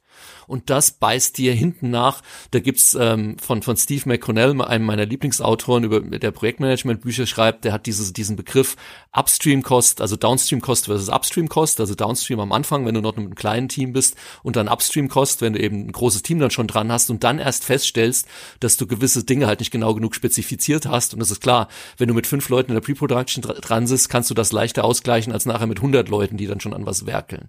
Also das ist der eine Punkt. Die Pre-Production, glaube ich, ist ganz entscheidend. Und der andere Punkt, den auch gerade auf Entwicklerseite, der immer wieder ähm, unterschätzt wird und den hat Michael vorhin bei seinem Crytek-Beispiel auch erwähnt, ist, du musst dich als Entwickler und da gibt's systemisch schützen gegen Änderungsanforderungen in der Produktion. Und das kannst du schon im Vertrag. Du kannst nämlich im Vertrag genau definieren. Wenn beide Seiten am Ende der Pre-Production, Publisher und Entwickler, sich auf was einigen, und eine Seite kommt danach an, wenn du in der Produktion bist, mit genau das, nee, aber mach doch nochmal da den Hauptcharakter neu dann muss klar sein, das wird vom Publisher bezahlt, dafür gibt's mehr Zeit und mehr Geld. Wenn das nämlich nicht klar ist, kann der Publisher immer sagen, ja, dann nehmen wir es euch nicht ab, dann zahlen wir den nächsten Milestone nicht und crunchen euch mal den, die, die Ärsche ab auf gut Deutsch, aber wir, wir kriegt nicht mehr Geld. Und das ist, wird ganz oft unterschätzt. Ich kenne so viele Entwicklerverträge, wo es diese Klausel nicht gibt. Die ist aber eine der, der, der, der Single Most, ich mir fallen keine deutschen Worte ein. Ihr wisst, eine der kriegsentscheidendsten Vertragsklauseln schlechthin. Ich weiß jetzt nicht, ob das jetzt das bessere Wort war, aber das war auf jeden Fall das Deutschere. Ja, genau. Ja. Aber mal ganz kurz eingehakt an der Stelle. Also bei der ich kann mir, also die Berichte, die wir hören in letzter Zeit über Crunch, die kommen aus Studios wie Naughty Dog, wie Rockstar und auch wie BioWare. Ich kann mir nicht vorstellen, dass die äh, noch nicht in der Lage sind, eine gute Pre-Production hinzukriegen. Das kann es doch nicht Och. sein. Das muss doch irgendwas Fundamentaleres sein. A, wäre ich mir da nicht so sicher. B. Also ich würde gerne. Oh, Entschuldige, Ralf. Nee, also ich meine, ich kann es natürlich auch nicht. Also was ich sagen kann, ist, ähm, ich kann zwei Beispiele, erst eins aus zweiter Hand und eins aus so, man kann sagen, anderthalb der Hand so ein bisschen mal anführen. Aber ich glaube, gerade bei, bei zum Beispiel Rockstar könnte ich mir einfach auch vorstellen, dass dann systemisches Problem, oder ein, ein, ein Kultur, sorry, kein systemisches, sondern ein kulturelles Problem vorliegt. Ähm, weil ich bin von der Rationalität her absolut bei Michael, dass eigentlich ein Entwickler und ein großes Entwicklerstudio und von mir aus auch ein Publisher so nicht denken sollte. Und die sollten wissen, Crunch ist nicht gut. Ich habe die Erfahrung aber gemacht, dass dem eben nicht so ist und dass wirklich auch auf hoher Management-Ebene das Gegenteil der Fall ist. Ähm, dass dieses genauso, nee, dann sollen die Leute eben mal die Arschbacken zusammenkneifen und da durchgehen und das äh, erwarten wir jetzt auch von den Studios. Ich meine, da gibt's auch entsprechende ähm, Interviews mit dem guten Bobby, äh, wie hat er Cottage von von Activision und so kann man ja alles im Internet nachlesen. Aber ich habe ähm, diesen Monat, ich hoffe, das ist okay, wenn ich das hier anführe, André, für das Gain Magazin einen Artikel geschrieben über Crunch tatsächlich, weil die machen gerade so eine Serie über Crunch, oder die hatten haben im aktuellen Magazin tatsächlich auch dieses Thema drin. Und da fand ich es erstaunlich, weil da haben auch andere Leute Artikel geschrieben und da hat unter anderem der Markus Stein, der war früher mal bei Remedy, über seine Crunch-Erfahrung geschrieben. Und der hat über Max Payne geschrieben, meinte bei Max Payne 1 haben sie auch gecrunched. Da haben sie das Spiel aber grundsätzlich selbst entwickelt und hatten nicht diesen Druck vom, vom Publisher von außen. Und das war eher so, das haben sie gemacht und das wollten sie so. Bei Max Payne 2 haben sie gesagt, haben sie, hatten sie so einen Druck von Rockstar von außen, dass er danach einen Burnout hatte und die Gamesbranche verlassen hat. Ein anderes Beispiel, auch Rockstar, da kenne ich so aus anderthalb der Hand, möchte ich mal sagen, ähm, wo ich auch für mich immer so dieses, wenn, wenn Leute sagen, es geht nur mit Crunch und es geht nur möglichst mit toxischer und das, er produziert die besten Ergebnisse, kann ich immer sagen, nein, dem ist nicht so. Du kannst dieselben, du kannst damit auch Ergebnisse produzieren. Aber A, brennst du die Leute durch, wie wir jetzt hier schon gesagt haben, und B, glaube ich nicht, dass das auf der ethisch sauberen Seite ist und sollte man deswegen schon allein nicht machen. Und C, du kriegst auf keinen Fall bessere Ergebnisse. Das würde ich immer bestreiten. Du kriegst vielleicht maximal dieselben Ergebnisse, aber meiner Meinung nach halt mit einem viel höheren ähm, naja, äh, auf viel höhere Kosten sozusagen. Und das Beispiel, das ich da kenne, das für mich ähm, sehr gut ist, ist, ähm, ich weiß nicht, ob ich Diego Angel was sagt. Das ist ein guter Freund von mir oder Diego Angel eigentlich. Der äh, lebt in Kolumbien, in Medellin. Und wir haben zusammen Studios beraten und waren zusammen im Board, ähm, haben ein Studio verkauft in Kolumbien an, an einen großen Publisher. Und Diego ist der ursprüngliche Founder von Angel Studios in San Diego die später, äh, vielleicht kennt der ein oder andere Zuhörer die Story, von Rockstar gekauft wurden, 2002. Und davor war Angel Studios in den 90ern, die haben viel, die waren einen der wenigen ähm, Third-Party-Development-Studios von Nintendo. Und das kann man dann heute auch nach, noch nachlesen, da gibt's auch Polygon-Berichte und sowas. Diego hat seine Firma wirklich geführt, er hat, beschreibt selbst so ein bisschen wie ein Familienvater. Die haben auch mal Überstunden gemacht für einen Milestone. Er hat gesagt, maximal zwei Wochen. Danach wurden die Leute entsprechend sofort nach Hause geschickt und konnten die Überstunden abarbeiten. Da hat jeden Freitag hat er irgendwie Tequila-Shots ausgegeben und hat Überstunden versucht zu vermeiden. Wie, wie, wie wirklich ähm, der Teufel das Weihwasser. Ähm, und mit jedem, den ich kenne, der früher in diesem Studio war, oder ich kenne es wie gesagt aus Diegos Berichten selbst, das war halt ein familiengeführtes Unternehmen. Also das war wirklich so, wie man sich vor, oder ich mir zumindest in meiner Idealwelt ein Studio vorstelle. Rockstar hat das Studio dann gekauft, als die gerade damals ein Spiel gemacht haben, was dann später Red Dead Revolver wurde. Sie haben auch diese Technology, die da äh, entwickelt wurde, ist ja die heutige Red Dead Engine, wie heißt sie, Rage, glaube ich, Rage Engine. Das ist damals da alles entstanden. Und jetzt kann man mal googeln, da gibt's nämlich auch einen schönen Bericht, wenn man einfach nur eingibt, irgendwie im Internet Polygon Rockstar Agent weil Rockstar oder beziehungsweise Rockstar San Diego, also die gekauften Angel Studios, sollten damals eben dieses Agent entwickeln. Und Rockstar ist hingegangen und hat gemeint, ihr cruncht euch jetzt, bis wir sagen, das Spiel ist so weit, dass wir es irgendwie haben wollen. Und da gibt's einen langen Bericht, wie das die gesamte Company Culture quasi komplett verändert hat, äh, was das für, das für das Working Environment, für die Entwickler damals bedeutet hat, wie die ganzen Leute dann die ursprünglichen ähm, Mitarbeiter des Unternehmens verlassen haben. Und das ist halt für mich bezeichnend. Man kann auch so Spiele entwickeln. Die Frage ist, sollte man so Spiele entwickeln? Und das ist für mich so dieses, wo ich sage, also weder, weder Crunch äh, nutzt irgendwas, noch bringt es einen Mehrwert, noch fördert es irgendwie die Kreativität oder den kreativen Output oder macht Spiele besser. Ich halte das alles für absoluten Nonsens. Oh ja, bitte. Also äh, ganz klar. Ich hoffe, es ist nicht so rübergekommen. Nein, nein, nein, dass gar nicht. ich, ich wollte es dann nur mal an, an, an Beispielen ausführen, wo jetzt vielleicht auch die Zuhörer draußen ein bisschen was mit mit verbinden können und dann nicht immer nur in Deutschland und äh, Deutschland ist eh alles ganz anders oder so, sondern wirklich auf auch internationalem Level. Und ich glaube, also es gibt diese systemischen Probleme, die du angesprochen hast, Michael, auf jeden Fall, ähm, auch im Mindset von ganz vielen Publishern. Ich sehe es aber auch wirklich bei großen Studios teilweise. Es ist ein gewolltes kulturelles Ding dass einfach Manager mm. sagen, nö, wir machen das so, wir finden das cool so und mm. äh, ja. Ich meine, aber das ist ja, das finde ich ja echt interessant, weil man, also den Eindruck hat man ja tatsächlich auch, ne, dass das irgendwo, vielleicht irgendwo so auf einem gewissen Grad ist es irgendwo nachvollziehbar, dass man sagt so, dass das vielleicht auch etwas ist, was gerade bei AAA irgendwie durchschlägt, nämlich die Leute, die da hinkommen, sitzen da und sagen so ein bisschen, wie es auch der Michael vorhin beschrieben hat, ne, ich will diese ganz großen Titel machen, so das Hollywood der Computerspiele, ähm, und das ist sozusagen ja auch eine Herausforderung. Das ist so ein Ding, ich will hier tatsächlich mich beweisen auf dem äh, aufwendigsten, tollsten, zumindest nach Produktionsaufwand gesehen, höchsten Niveau der Computerspiele und gehen da vielleicht auch rein mit so einer Mentalität so hier, ne, ich gehe, dafür gebe ich jetzt auch 110 Prozent. Und es ist vielleicht nicht weiter verwunderlich zumindest, dass gerade dort eine Mentalität vielleicht herrscht, bei der hohe Arbeitszeiten, hohe Arbeitsbelastung gesehen wird als eine Herausforderung und das abzuleisten als ein Zeichen von Engagement und von Hingabe und von äh, einer gewissen auch Stärke und Belastbarkeit, dass man sagt, so, ja, normale Menschen die gehen am Crunch kaputt. Aber wir sind hier etwas Besonderes Und äh, die Überwindung der Limitierung normaler Menschen ist einfach nur noch mal Teil äh, dieses Prozesses, in dem ich mich als ein außergewöhnlicher Mitarbeiter beweise oder in dem wir beweisen, dass wir ein außergewöhnliches Studio sind. Also du hast ganz sicher äh, hast hast du so eine so eine Heldenkultur ja, in dem in dem in dem Sinne. Ne? Da da gebe ich dir recht. Ne? Das, das ist auch ähm, naja, ne, da, da hast du halt tatsächlich als Managementaufwand äh, eben tatsächlich so, die Leute musst du dann nach Hause schicken. Ja, also da, das passiert da reihenweise, das wird der Ralf bestätigen. Ne? Also irgendwie sagst so, ey, jetzt reicht's, ne? Also du bist jetzt der Letzte, ne? Und äh, jetzt gehst du mal nach Hause und ich mach dann das Licht aus. Dem Motto. Das stimmt. Äh, aber das ist natürlich ein Irrtum. Ne? Das darf man nicht vergessen. Ne? Also du, du hast das ein bisschen.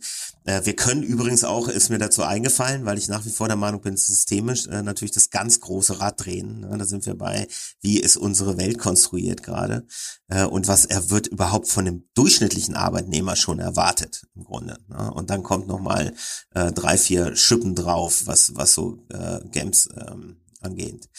Äh, ich habe aber gerade vor mir noch mal ein Diagramm aufgemacht, weil mir das wichtig ist, dass das äh, nicht so rüberkommt, dass die einfach nur alle nicht wissen, was sie tun, auch die Studiomanager und so. Ähm, und zwar, lass mich gerade mal das zur Seite räumen, hier das Fenster, stammt das aus dem Buch äh, Strategic Management and Organizational Dynamics von Ralph Stacey. Ähm, und das ist ähm, ist im Grunde ja, ne, ist ein, ist ein, ist ein Diagramm, hat, hat zwei Achsen, der eine steht Requirements und das andere Technologie. Und da steht dann sowas wie Close to Agreement und Close to Certainty und Far from Agreement und Far from Certainty. Und das ist ein bisschen das Problem, das ich hier beschreiben möchte. Ne? Die meisten äh, Softwareprojekte und insbesondere Spiele, weil da noch mehr zusammenkommt als nur Software, äh, sind mal mindestens äh, komplex. Mal mindestens komplex. Und das heißt, niemand kann irgendwie äh, eine Aussage dazu treffen, äh, wann irgendetwas fertig ist und wie viel es kostet. Da bin ich hundertprozentig, also dieser Meinung bin ich hundertprozentig. Und da entsteht halt ein Problem, wenn ich das nicht von vornherein äh, in Betracht ziehe, tatsächlich. Als Studio oder als Publisher oder in dem Studio-Publisher-Verbund. Äh, ich habe äh, halt ja auch mal meine Erfahrung so mit mittelgroßen Publishern gemacht. Das ist ein Konzept, das denen überhaupt nicht klar zu machen ist. Also beziehungsweise äh, mir war es nicht, vielleicht verlag es auch an mir, so also weiß ich nicht, aber ich ich war nicht in der Lage, es ihnen klar zu machen. Weil, weil du stehst dann, du redest dann mit dem CFO und der CFO guckt dich an und sagt so, ja, aber ich muss doch hier irgendwie ein Budget freigeben. Was, was erzählen Sie mir da gerade? Dann sagen, ich erzähle Ihnen, dass Sie äh, mir alles Geld geben müssen, das Sie da haben, wenn Sie das Projekt machen wollen. Weil ich Ihnen gerade nicht sagen kann, wie viel es kostet. Genau. Äh, ich kann Ihnen ein Budget nennen und wir sind noch am Anfang. Das heißt, das Budget kann plus 2,5 höher sein. Ja, und es gibt, es gibt eine Lösung dazu. Ne? Also die kennen wir ja aus dem klassischen Wasserfall, ne? Äh, Wasserfall-Projektmanagement, ist, äh, ich arbeite einfach mit wahnsinnigen Puffern. Das kann ich machen. Ja. Ne? Dann habe ich, habe ich unheimlich viel Kommunikationsaufwand gespart äh, in Richtung äh, Management im Allgemeinen und in Richtung Geldgebern ob ich da besonders gut unterwegs bin, das steht dann auf einer anderen. Ja. Ob du als Developer überhaupt den Deal kriegst, ist ja. die Frage. Ja, ja, das ist halt die Frage, ne? Wenn du das alles mal zweieinhalb nimmst, dann.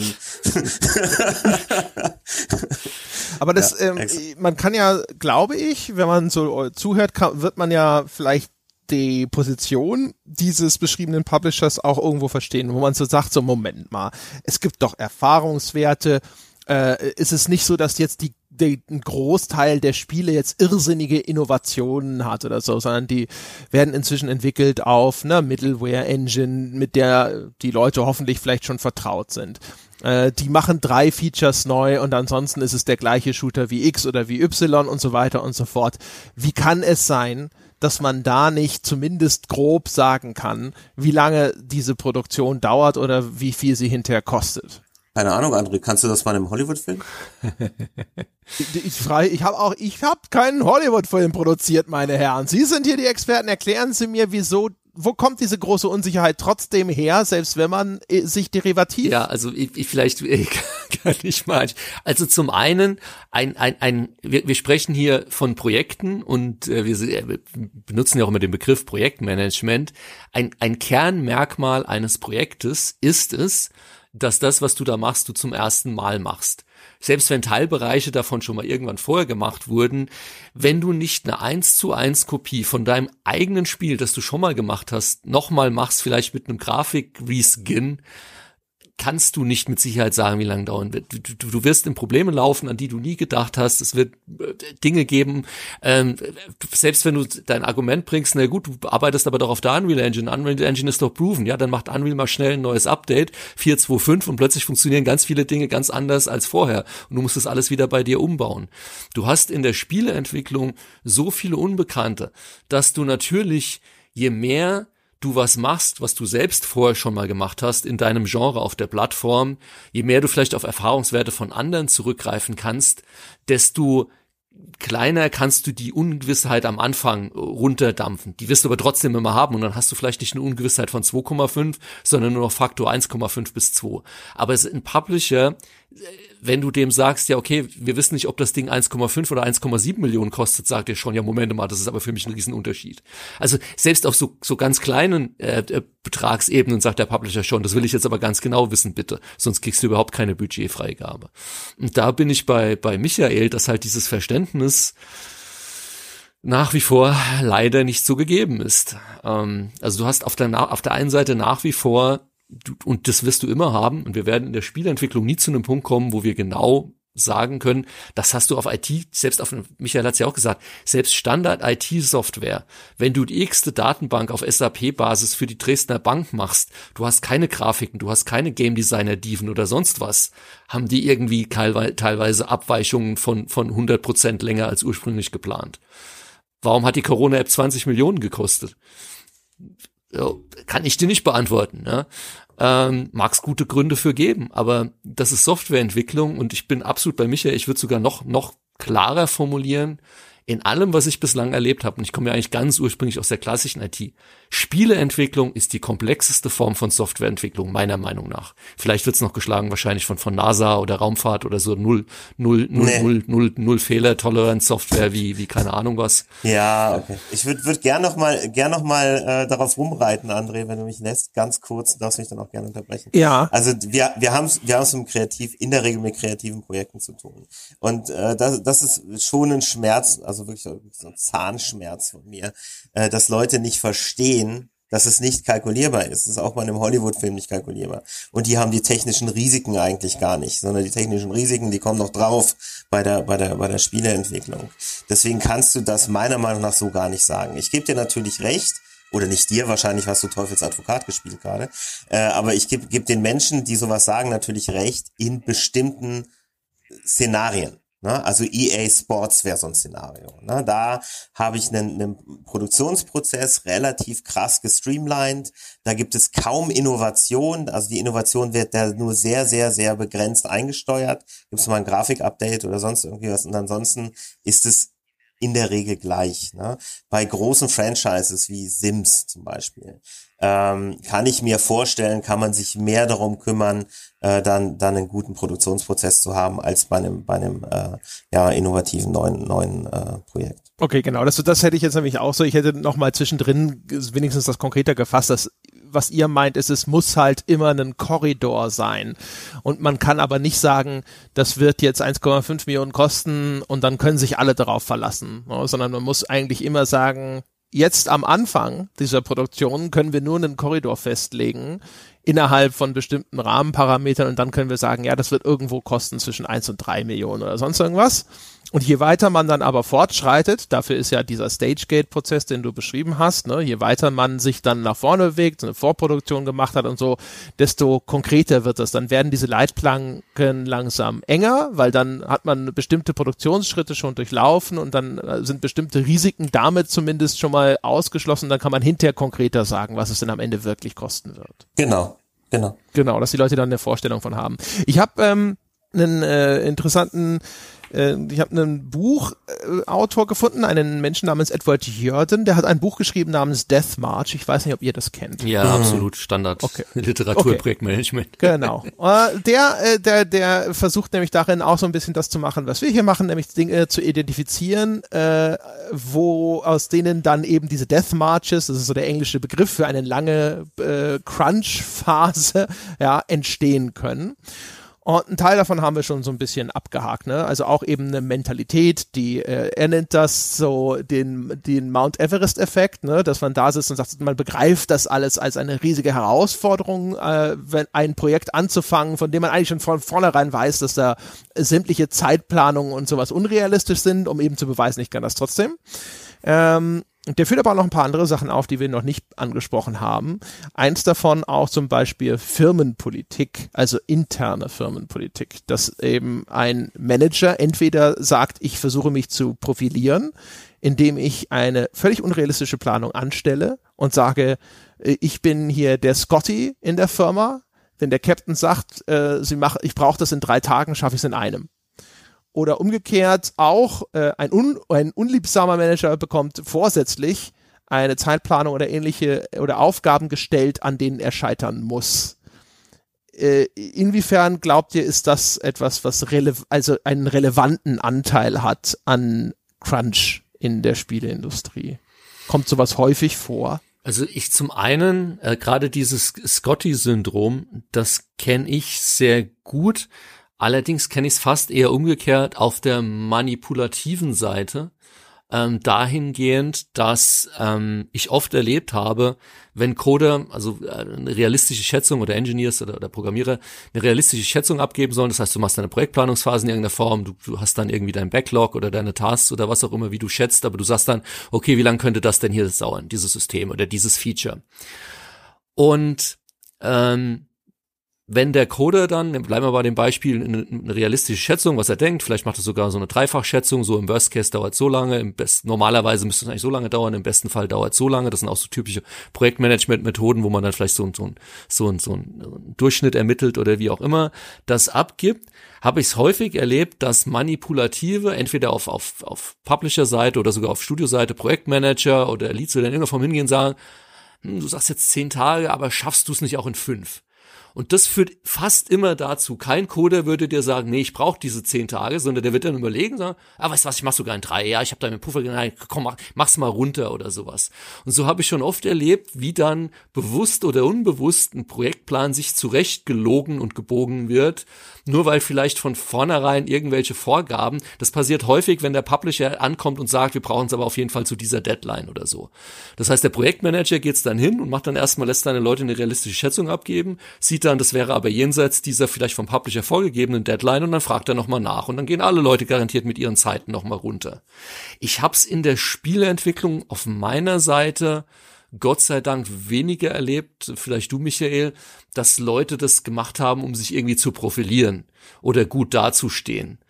Weil A ist unsere Branche relativ klein und sowas geht per se nach hinten los und du kannst es halt nur bedingt lange machen, bevor sich das rumspricht. Ähm, ich weiß, was sind da deine Erfahrungen, Michael? Hast du auch so diese typischen Manager gehabt, die sich mit sowas profilieren wollen? Gute Frage, tatsächlich. Ich, äh, weil, weil ich halte das so, so ein Verhalten natürlich für mega idiotisch. also auf allen Ebenen, also sowohl auf einer auf einer Publisher-Ebene wie auch auf einer auf, auf der Projektmanager-Ebene und auf der Coder-Ebene. Also das sollte man nicht machen. Macht das nicht, Leute, falls ihr äh, aber äh, was nee äh, was deine Frage zu beantworten ich habe ich habe so ein, da habe ich ja kurz drüber geredet es gibt eine Hero Kultur also eine Heldenkultur äh, in äh, in diesem Environment ich weiß nicht ob das spezifisch für Crytek ist ich kann es mir vorstellen dass es für ein, in anderen AAA Studios auch so ist äh, wo Leute tatsächlich äh, da ja, also wirklich so ein Scotty-Syndrom. Scotty-Syndrom ist so ein ganz gutes, gutes äh, Beispiel. Ne? So alles reinhauen, alles machen, äh, um äh, da äh, ja, also das eben auch noch zu wuppen. Den, den Lass mich das mal umdrehen, weil, weißt du, etwas, was ich äh, in so meinem Berufsleben schon recht häufig beobachtet habe, ist aber umgekehrt etwas, das taufe ich jetzt einfach mal das alles faule Schweine-Syndrom beim Management. Nämlich umgekehrt der Glaube, wenn Mitarbeiter nicht ständig überwacht werden, drehen sie nur Däumchen und umgekehrt, ähm, dass die Lehre gezogen wird, auch vielleicht aus sowas wie Crunch. Das ist jetzt nur eine Ableitung, ähm, aber das, das würde sehr gut in das Bild dieser Mentalität passen, dass man sagt, seht ihr, wenn ich denen von vornherein sage, das muss in fünf Tagen fertig sein, obwohl es eigentlich zehn dauern sollte, dann schaffen die das. Und das beweist mir, dass es alles faule Schweine sind. Und wenn ich die nicht ständig peitsche und wenn ich nicht ständig unrealistische Deadlines setze, dann ma maximiere ich nicht dann äh, die Ausschöpfung ihres Produktionskapitals. Und das ist ja meine Aufgabe als Manager. Das habe ich das Gefühl, dieses kategorische Misstrauen dem Mitarbeiter gegenüber, dass er aus alleinigem eigenem Antrieb nicht maximale Leistung bringt. Das habe ich das Gefühl ist, und das bezieht sich nicht nur auf die Spielebranche, schon recht verbreitet. Das würde ich tatsächlich umgekehrt sagen, mindestens 60 bis 70 Prozent aller Projekte, auf denen ich war, die ich mitbekommen habe, war das der Fall. Ja, leider, aber das ist so. Also der, der, der misstrauische CEO, der misstrauische Studioleiter, äh, der, der misstrauische externe Producer, was auch immer, der sagt, hier, wenn nicht ständig getreten wird, passiert eh nichts, also treten wir ständig, ist natürlich auch nochmal eine üble Sache, weil wenn du sagst, so, wir müssen jetzt mal zwei Wochen crunchen, weil wir sind hier irgendwie hinten dran und wenn wir jetzt mal hier wirklich alle zusammen das anpacken, dann werden wir das schon wuppen. Das Schlimmste, was passieren kann, ist, dass das funktioniert. Weil der Umkehrschluss ist ja dann und, und die Aussage dahinter, okay, wir müssen es ständig machen, weil es funktioniert ja. Weil dann kriegen wir es auch irgendwie insgesamt. Das heißt, wenn, wenn, wenn du sowas machst und es sich am Anfang gleich kolossal scheitert, wird wahrscheinlich auch kein Umdenken stattfinden auf Management-Ebene. Das heißt, auch da mal mein Tipp an alle, wenn ihr, wenn es weiß, zwei Wochen crunchen, legt die Arbeit nieder und macht gar nichts. Naja, ähm, Herr, Herr Röhle. Ich, glaub, ich, ich, glaube, dass ihr recht habt, dass, es da, dass das sehr häufig vorkommt. Ich halte das, äh, also ich möchte es gerne ein bisschen differenzierter betrachten, weil das klingt zu sehr wie schlecht. Also das wäre, da sind wir uns ja alle einig, schlechtes Management, wenn das so ist. Ähm, ich habe aber, ich würde aber gerne einen Aspekt damit reinbringen, der ähm, äh, vielleicht ja, vielleicht noch mal ein bisschen klärt, wo das herkommt. Das kommt jetzt, glaube ich, nicht daher, dass so Leute à la, äh, ja, weiß ich auch nicht, ne, äh, quasi Sklaventreiber-Mentalität irgendwie so hingehen und sagen, wir müssen die Leute einfach nur peitschen. Ich glaube, dass das stimmt, was ihr sagt. Also ich glaube, glaube, dass das, dass das äh, ähm, unter Umständen ein gewisses Mindset ist, was durchaus vorhanden ist bei vielleicht 60 Prozent äh, der, äh, der Manager da draußen. Da gebe ich, gebe ich euch vielleicht sogar recht. Das war übrigens aber nicht der Fall bei Crytek. Das muss, muss ich ganz deutlich sagen. Also überhaupt nicht. Ne? Ähm, die haben, weil die wussten, sie haben exzellente Leute eingestellt, exzellente Leute arbeiten exzellent, äh, da muss ich eigentlich relativ wenig peitschen. Ähm, Du hast aber, äh, was ich jetzt so in, im, im, sagen wir, ich sag mal so großzügig im deutschen Mittelstand erlebe, ist eigentlich ein ganz anderes und interessantes Phänomen. Und das ist Kommunikation und Hierarchie. Und da habe ich natürlich ein Problem. Wenn ich hingehe und sagen wir mal agile, agile entwickle im, im, im Softwareprojekt, ähm, und ich kann diese Aussagen einfach nicht machen, weil es ein innovatives Projekt ist äh, ich habe aber einen, einen Line-Manager, der irgendwie äh, eine Aussage zum Vorstand machen muss. Dann hat der Mann ein Problem, wenn er die Aussage ständig äh, wiederholen, äh, äh, nicht wiederholen, wenn er, wenn er die ständig verändern muss. Ja, äh, weil weil äh, der der Vorstand jetzt plötzlich sagt, ja wieso? Also sie haben sie haben ja äh, vor einem halben Jahr gesagt, äh, dauert noch sechs Monate, jetzt kommen noch mal sechs Monate drauf, was soll das eigentlich so? Ne? Äh, und das heißt, ich habe wieder in einer äh, sozusagen firmenhierarchisch einen, äh, Problem, was vielleicht so ein bisschen in deine Richtung geht, die du vorhin angesprochen hast, als du das Buch zitiert hast, André, äh, wo, wo, wo ich halt Abhängigkeiten habe, die aufgrund Grund der ja der Struktur der Firma äh, dazu führen, dass der dann runtergeht zu seinem Projektmanager und sagt so, ey, Dude, wir können das nicht machen. Also wir können nicht ständig ein halbes Jahr verlängern. Du musst jetzt hier irgendwie mal was tun.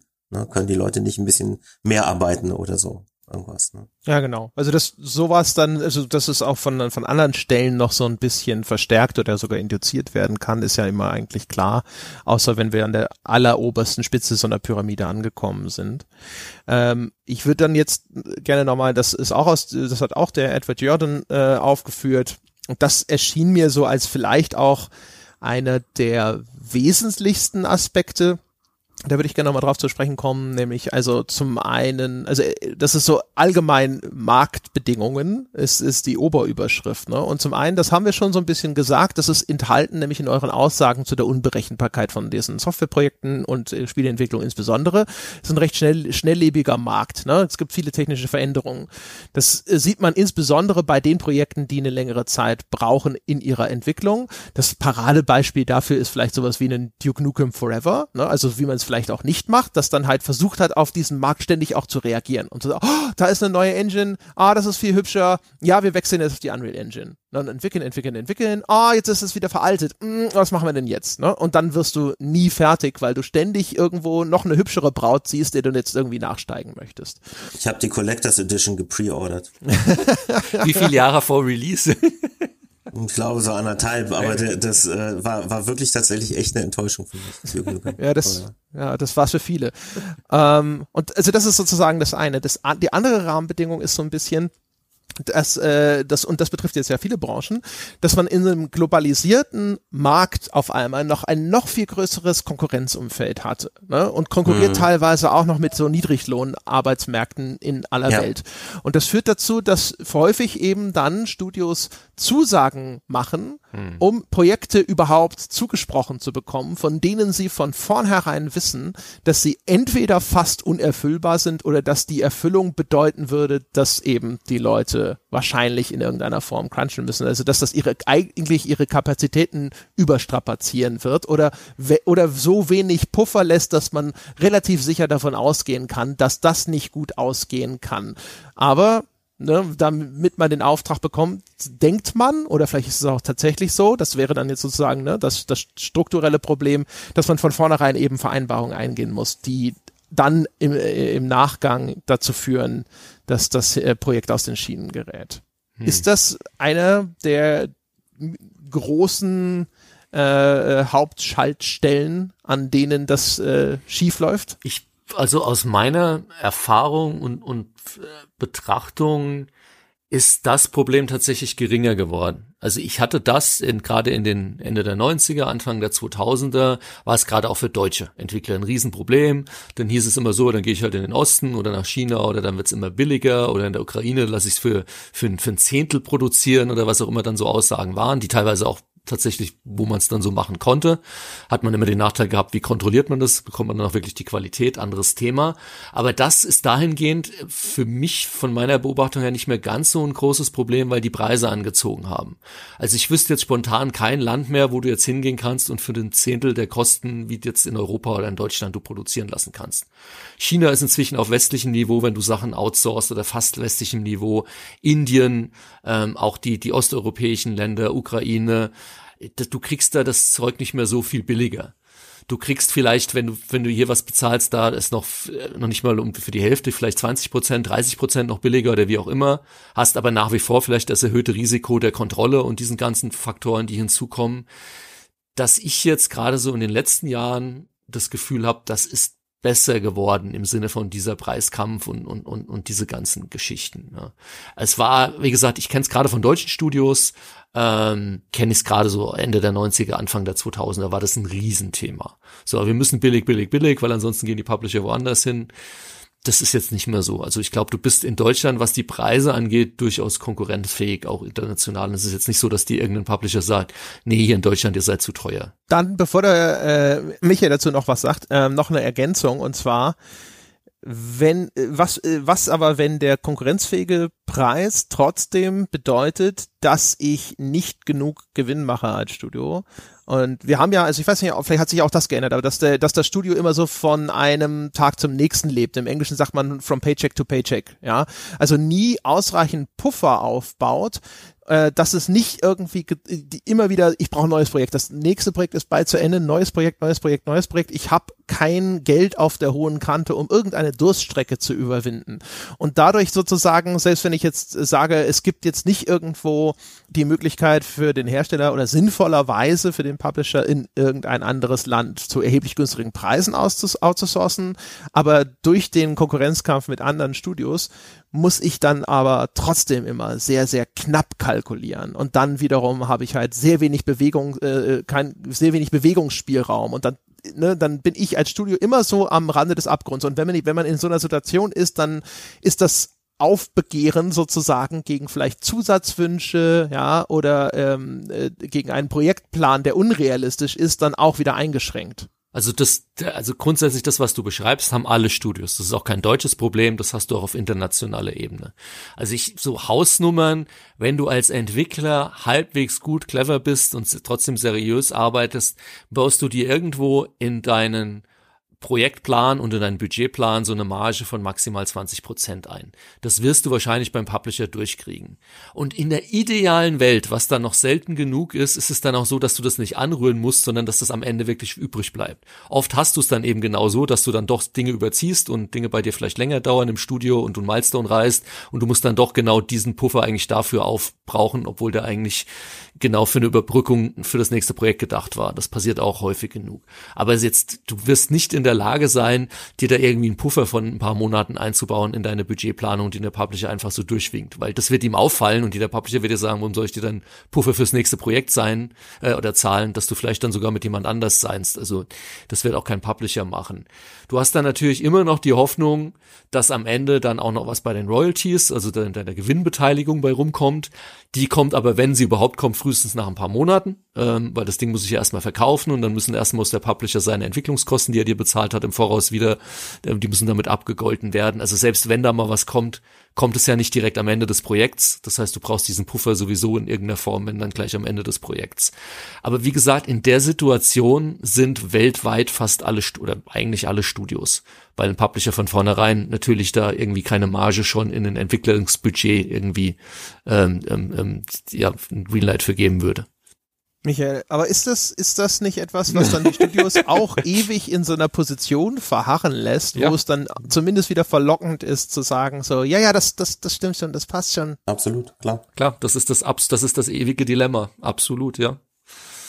Aber ich meine, äh, du bist als, als, als Entwicklerstudio in derselben Situation wie jeder andere Dienstleister oder wie das andere Unternehmen im freien Markt.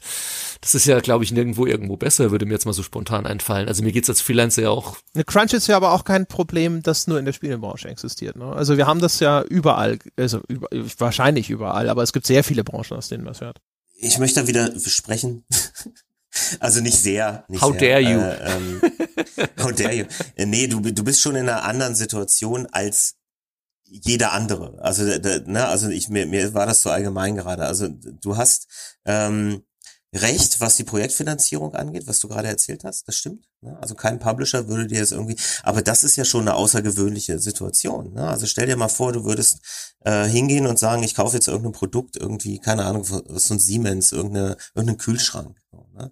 Äh, da gehst du ja als Kunde auch nicht hin und sagst so, ja, was ist denn jetzt hier genau der Warenwert und was ist hier genau die, die, die, ähm, keine Ahnung, was müsste ich denn hier für die Arbeit bezahlen und ja, äh, gestatte ich dir jetzt nochmal irgendwie, nee, sondern der, der Verkäufer legt den Preis fest.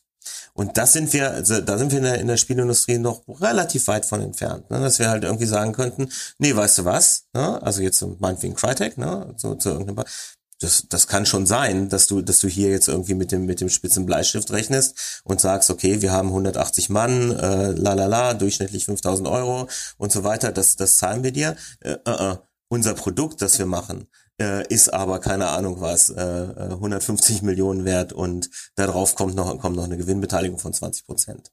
So, da sind wir ganz weit von entfernt. Das, das heißt, wir operieren eigentlich anders. Ne? Also, also das, das wollte ich nur noch einfügen. Ne? Also das ist jetzt. Das ist ein absolut guter und alles äh, richtig, was der Ralf gesagt hat. Ja, aber das ist ein valider Punkt. Also ich meine, also selbst ein SAP äh, rechnet ja ganz anders. Also ich glaube nicht, dass ein SAP bei, mit 20 Prozent Marge seine Softwareprojekte macht. da ist mehr drin. Da gebe ich dir 100 Prozent recht, ja. Aber da sind wir halt wieder. SAP ist SAP einer der wenigen Marktführer in dem Bereich, in dem sie machen und die können die Preise mehr oder weniger vorgeben da sind wir dann tatsächlich in dem von dir angesprochenen Dilemma, André, dass halt nach wie vor es natürlich auch viel Angebot gibt. Sprich, ein Publisher kann dann sagen, wenn Crytek so agiert, dann sagen, gut, dann gehen wir halt irgendwo anders hin, kein Problem. Genau. Ja, wo, es kommt ja immer drauf an. Also, also so viel Angebot gibt es ja gar nicht, aber es liegt auch wahrscheinlich daran, dass dann eben sehr viel überall, wo sich sowas ausbildet, ne? ein Studio, wo man draufschaut und sagt, okay, die haben einen solchen Track Record an Qualitätsprodukten, dass sie irgendwann tatsächlich vielleicht in diese Position kommen würden, die werden ja dann auch sehr schnell aufgekauft. Genau, das ist das, was ja. der Publisher dann macht, so nach dem Motto, Moment ja. mal, die könnten anfangen zu diktieren und Forderungen zu stellen. Das kommt uns billiger, wenn wir die einfach schlucken. Ja, genau. Also das ist dann wahrscheinlich schon so ein bisschen dann die Lösung, ne? dass man sagt so hier, guck mal, ne? wäre doch schön, wenn das Management kann sich zur Ruhe setzen, wenn sie das wollen für den Rest ihres Lebens, das ist doch eine super Sache. Jetzt mal nochmal äh, am Schluss den Blickwinkel nochmal verändert und weil ich das äh, ganz interessant fand, weil das in dem Buch von dem äh, Jordan auch vorkommt, nämlich Gründe, warum Mitarbeiter diese Scheiße überhaupt mitmachen. Also erstmal muss man natürlich anscheinend festhalten, dass äh, zumindest auch wenn ich jetzt den Aussagen von Wolfgang äh, glauben darf, viele tun es nicht. Die Spielebranche, hört man ja immer wieder, hat einen ziemlichen äh, Schwund. Also sehr viele Leute bleiben nur ein paar Jahre in der Spielebranche und machen dann genau das und sagen, nein, danke, war schön mit euch, aber das gebe ich mir jetzt nicht mehr. Ja? Der Michael ist auch nicht mehr da. und dann sitzen wir hier mit den Ralf. Ja, genau. Ja, ich werdet ihr nicht los. ja, Michael, vielleicht ganz kurz an der Stelle, weiß nicht, also äh, hast du das auch beobachtet, dass, äh, dass sehr viele Leute aus der Branche rausgehen, einfach nach relativ kurz, verbrennt die Branche wirklich sehr viel Talent, ist, glaube ich, die Frage. Also wir haben einen, auch da wieder haben wir ein systemisches Problem in der Branche. Also es gibt, gibt so viele junge Leute, die total wild darauf sind, Computerspiele zu machen äh, und die im Grunde für äh, einen Apple und ein Ei äh, anfangen, Computerspiele zu machen für Studios. Äh, und dann hast du, hast du natürlich äh, unter Umständen, sage ich mal, äh, liegt, liegt die Idee nahe, die einfach durchzubrennen. Und eben nicht tatsächlich die erfahrenen Menschen zu bezahlen und zu halten, äh, die ähm, das Ganze sinnvoller machen könnten, aber die natürlich auch sehr viel teurer sind. Es ist viel, viel, viel einfacher, wenn ich hingehe und sage, okay, ich habe hier einen relativ gut talentierten Artist meinetwegen. Äh, dem habe ich, da habe ich noch einen Senior, einen, einen guten, den bezahle ich auch einigermaßen gut. Ähm, und ähm, die anderen, die reite ich halt einfach durch. Das kann ich machen als Studio. Das wäre wär eine Methode. Ja, das einzig vielleicht Positive an der Stelle ist, ich habe mir mal von ähm, dem guten Bob Bates ähm, die aktuellen Zahlen besorgt. Bob Bates ist auch ein Game Designer, ähm, schon lange dabei und er war unter anderem lange Zeit auch ähm, Vorsitzender Chairman oder wie das, sich das nennt, der IGDA, also der, der großen äh, Games-Industrie-Vereinigung. Und die macht auch immer so Umfragen, alljährlich die äh, IGDA Quality of Life Umfrage. Und äh, der hat mir Zahlen gegeben und zum einen waren ähm, 2004 äh, im Vergleich zu 2019. Und 2004 ähm, haben sie eine Umfrage gemacht, wie viel in einem Crunch-freien Umfeld arbeiten in der Games-Branche. Und 2004 waren es 2,4 Prozent, also ähm, entsprechend äh, 97,6 Prozent haben gesagt, wie ich arbeite in einem Ding, das cruncht. Und 2019 waren es immerhin 59 Prozent. Also schon ein dramatischer Unterschied. Umgekehrt, das bedeutet immer noch 41 Prozent sagen, also fast die Hälfte, ich arbeite nur in einem Unternehmen, das cruncht. Ähm, aber ein anderes, ähm, und das meiner Meinung nach hängt auch direkt damit zusammen und stimmt mich auch zumindest ein bisschen positiv. 2004 lag der Anteil von Leuten über 35 Jahren in der Games-Branche bei 18 Prozent und ähm, jetzt 2019 lag er bei 53 Prozent. Und das ist halt auch was, ähm, wir hatten es auch schon mal in einem anderen Talk, zumindest kurz am Rande, André. Ich, das ist wahrscheinlich auch von Michael oder wäre noch mal eine gute Frage, würdest du heute noch mal crunchen? Also ich glaube, je älter du wirst, desto mehr setzt auch bei dir selbst als, als Arbeitnehmer oder als, als Mitarbeiter in der Games-Branche dieses Verständnis ein, dass dass das eigentlich nichts bringt, außer dass es dich körperlich und, und geistig irgendwie kaputt macht auf Dauer. Und je älter du wirst, desto weniger bist du halt auch bereit, sowas mitzumachen. Ja, oder kannst auch, ne? Also der Michael hat es ja vorhin schon auch gesagt, ne, er war damals ja noch Single und aber sobald man zum Beispiel noch eine Familie zu Hause hat, also entweder wird die Belastung noch größer, ja, und die, die Schäden, die du davon trägst, dann weiten sich auf dein soziales Umfeld eben aus, also auf deine Familie aus. Soziales Umfeld in jedem Falle. Ähm, oder halt, du sagst nein. Das gab's ja damals bei dem äh, Sims-Entwickler, der ja auch ein öffentliches Blog darüber geschrieben hat, war, nachdem er geschasst wurde, weil er sich dem verweigert hat und gesagt hat, sorry, aber meine Familie steht an erster mhm. Stelle. Das ist aber auch schon 15 Jahre her. Michael, entschuldige. Hm? Ähm, alles gut. Alles Weil gut. Ralf dich gefragt hat, ob du heute noch mal crunchen würdest. Ach so, hat er? Ähm, oh. Ähm, boah, das ist eine sehr gute Frage. Ich denke nicht. Also das ist eine ähm, ah, schwierig. Echt, echt mega schwierige Frage. Also je nachdem, je nachdem, wo ich arbeiten würde. Je nachdem. Komm, Michael, wir zwei zusammen, wir ich war ja, war ja mal Komm, kurz in dem Studio in der in der in der in der Slowakei. Können wir gerne machen. Glaub, äh, und äh, das war mir, das lag mir sehr am Herzen was ich, was ich da gemacht habe. Und äh, da habe ich sicherlich, sicherlich auch mehr Zeug reingepulvert als äh, so jetzt durchschnittlich. Wir waren noch ganz kurz, also bei den Sachen, die Mitarbeiter dazu bewegen, das dann mitzutragen. Also jetzt mal, ne, es gibt natürlich ein paar Sachen, die sind super naheliegend, das wird sofort auch jeder da draußen wird selber sagen. Ich will sie das mal erstmal nur aufführen, ne? also Angst vor Jobverlust zum Beispiel, ne? wenn man das Gefühl hat, wenn ich da nicht mitziehe, dann äh, werden die sagen, sorry, du gehörst hier nicht her. Äh, manchmal werden die Leute dann ja auch so mehr oder weniger offensichtlich unter Druck gesetzt. Ja, also dass dann gesagt wird so, na, ne, du bist ja nicht so engagiert und sonst irgendwas. Da gibt es diverse Berichte von Leuten, die dann sich äh, an die jeweilige Personalstelle gewandt haben, von die nominell vielleicht auch der Anwalt des Mitarbeiters sein sollte. Ist in viel zu vielen Fällen aber gar nicht ist und die ihnen dann nahegelegt haben, sie können ja gerne kündigen, wenn sie der Meinung sind, dass diese Unternehmenskultur nicht zu ihnen passt oder wenn sie den Anforderungen hier nicht genügen Du spielst gerade auf irgendwas an, André. ja, das ja. Und ähm, ähm, ähm, also das, der, der die tatsächlich ist das auch was, was dieser Sims-Typ damals zum Beispiel geschrieben hat. So, der beschreibt sein Gespräch mit der damaligen HR-Abteilung von Electronic Arts, so dass die äh, eher gesagt haben, so, ne, vielleicht passt du hier nicht hin, ne, nachdem, nachdem er ihnen sein Leid geklagt hat. Ähm, genau. Dann aber auch eben, also Unerfahrenheit, ne? Leute, die gar nicht so richtig wissen, worauf sie sich da einlassen, die auch gar nicht abschätzen können. Also ein erfahrener Mitarbeiter sieht vielleicht einen Projektplaner und sagt schon, oh oh, und äh, jemand, der noch nicht viele Erfahrungen gesammelt hat, der denkt halt so, na gut, die Leute, die hier viel mehr Erfahrung haben als ich, die haben sich das so ausgedacht, das wird schon so passen. Oder das ist vielleicht auch normal. Und wer bin ich denn? Und ich bin jetzt Berufsanfänger und ich möchte ja jetzt hier mir meine ersten Sporen verdienen. Da bin ich mal lieber still. Das was ganz interessant ist, was ich relativ perfide finde als Konstellation, ist allerdings, dass äh, äh internationale Mitarbeiter, die häufig dann auf einmal in Ländern arbeiten, äh, wo sie das Rechtssystem vielleicht gar nicht genau kennen oder verstehen, wo sie vielleicht auch gar nicht wissen, gerade wenn sie jetzt zum Beispiel in Deutschland arbeiten, welche Arbeitnehmerrechte sie eigentlich haben und die außerdem äh, jetzt natürlich in der Lage sind, dass sie dann manchmal über Kontinente hinweg umgezogen sind und dann auf einmal in einer Situation sind, wo es natürlich noch sehr, sehr viel schwieriger ist zu sagen, ja, nee, das ist hier ja eine Arbeitsbedingung, mit der bin ich nicht einverstanden, tschö, ich gehe dann mal. Hm. Ja, insbesondere in Amerika, wenn dann dein Arbeitgeber dafür gesorgt hat mit Green Card und so, dass du da überhaupt arbeiten kannst, dann kannst du es unter Umständen gar nicht einfach. Es sei denn, du verlässt dann halt Amerika wieder. Ja. Du hast ja. immer das Problem natürlich. Ne? Also äh, ne, ich hatte, hatte einen Kollegen und einen guten Freund, den Tim Campbell, der der ist äh, in einer sehr hohen Managementposition bei Gamewatch gekommen.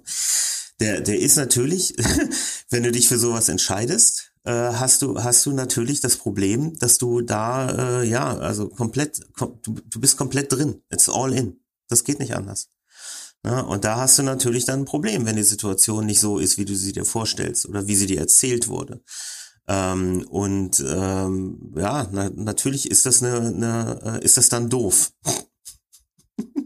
Ja.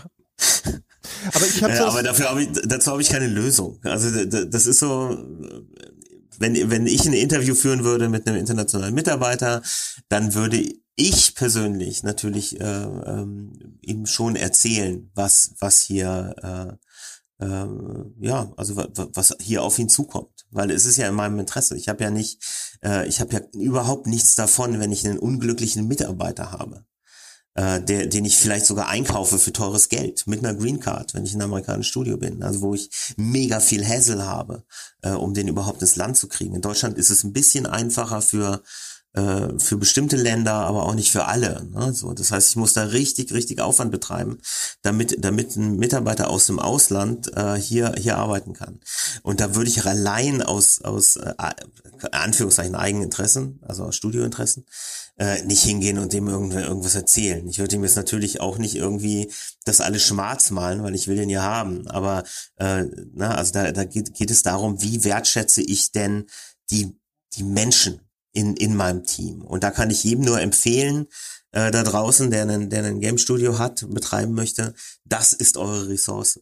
Ne? Das sind die wichtigen Menschen. Also die, die, die wichtig, das, das ist das, das wichtigste Gut, das ihr habt als Studio, sind, sind die Menschen, die da drin arbeiten. Und das, da müsst ihr für sorgen, dass die, dass, die, dass es denen gut geht, dass die, dass die äh, sich wohlfühlen und so weiter. Alles andere ist nebensächlich. Das, das Projekt, das ihr verkauft an irgendeinem Publisher für zu wenig Geld, ist nicht wichtig. Das ist nicht wichtig, weil wie du schon sagst, André, äh, oder Ralf war es, weiß ich nicht. Äh, da, da, der Puffer, der ist weg in, innerhalb, da, da, da, ja, da hangelst du dich nur lang. Das ist nicht das Problem. Also das ist nicht, nicht, nicht das Gut, um was es geht, sondern sind die Menschen, die in dem, in dem, äh, in dem Team arbeiten und die, die äh, dann hoffentlich eine großartige Arbeit abliefern. Hm. Entschuldigung. Ja, nee, was du sagen wolltest, ist, äh, du wirst nicht reich damit oder geh nicht davon aus, dass du reich damit wirst. Aber geh davon aus, dass du die Möglichkeit hast, mit guten Leuten was Großartiges zu schaffen. Das sollte die Motivation Und dann, sein. ne, also ja. da, da ist, da ist der Gewinn, ist die, ist die Folge. Ja. Ne, und es ist nicht das Ziel. Das, darauf will ich, glaube ich. Genau. Und wenn du mit dieser Philosophie rangehst, beantwortet es eigentlich schon die Frage, ob du crunchen und deine Leute verbrennen solltest oder nicht. Exakt. Ja. Exakt. also man könnte ja auch beides haben wollen. Ne? Das ist jetzt so wieder, der, der Publisher wird vielleicht sich sagen, ja genau, nein, denk nicht ans Geld verdienen, lass, lass mich das Geld verdienen. Ja, aber genau. als Studio kann ich ja vielleicht einmal mit Leuten was Großartiges machen wollen, ohne sie auszubeuten und trotzdem dabei Geld verdienen. Aber da, äh, kommen wir mal zu den Lösungen. Wie was sind denn die Lösungen, damit das, nehmen wir mal an, also eine, eine utopische, wundervolle Zukunft, in der Crunch quasi ausradiert wird. Also erstens würde ich mal sagen, und das ist auch etwas, was aus dem Buch von dem äh, Edward Jordan stammt, ist halt bessere Managerausbildung. Also, ne, das heißt also, das Management muss verstehen, dass Crunch schädlich ist, ne? dass, dass sie damit nichts gewinnen und offensichtlich ist diese Erkenntnis zumindest nicht überall hin durchgedrungen. Genauso auch äh, bessere Ausbildung der Mitarbeiter, insbesondere auch ein Bewusstsein schärfen dafür, dass äh, ihr Verhalten Auswirkungen hat. Dass wenn sie zum Beispiel bei solchen Maßnahmen mitziehen und einfach auch immer länger da bleiben, dass sie dadurch Druck ausüben auf andere Kollegen, dass sie das ebenfalls mit, mitmachen müssen. Ja, und dass Mitarbeiter verstehen müssen, dass sie selber äh, eben quasi Teil dieses Systems sind. Ne? Und wenn sie da immer brav mitziehen, ist dann wieder selbst verstärken.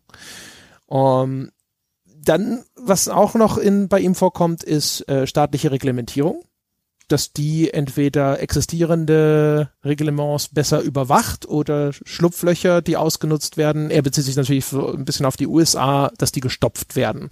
Also es gibt in den USA tatsächlich offensichtlich auch durchaus Gesetze, die Dinge einschränken würden, um die man sich aber relativ leicht als Firma herumwieseln kann. Und Firmen machen das gerne.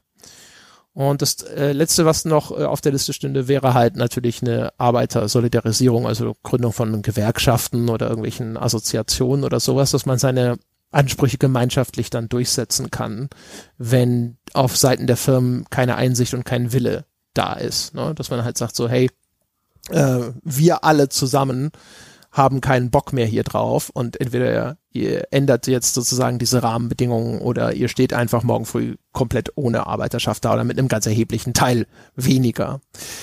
Was, weiß nicht, also erstmal die Frage vielleicht, was fällt euch noch was zusätzliches ein oder ist das eine erschöpfende Liste von Lösungen?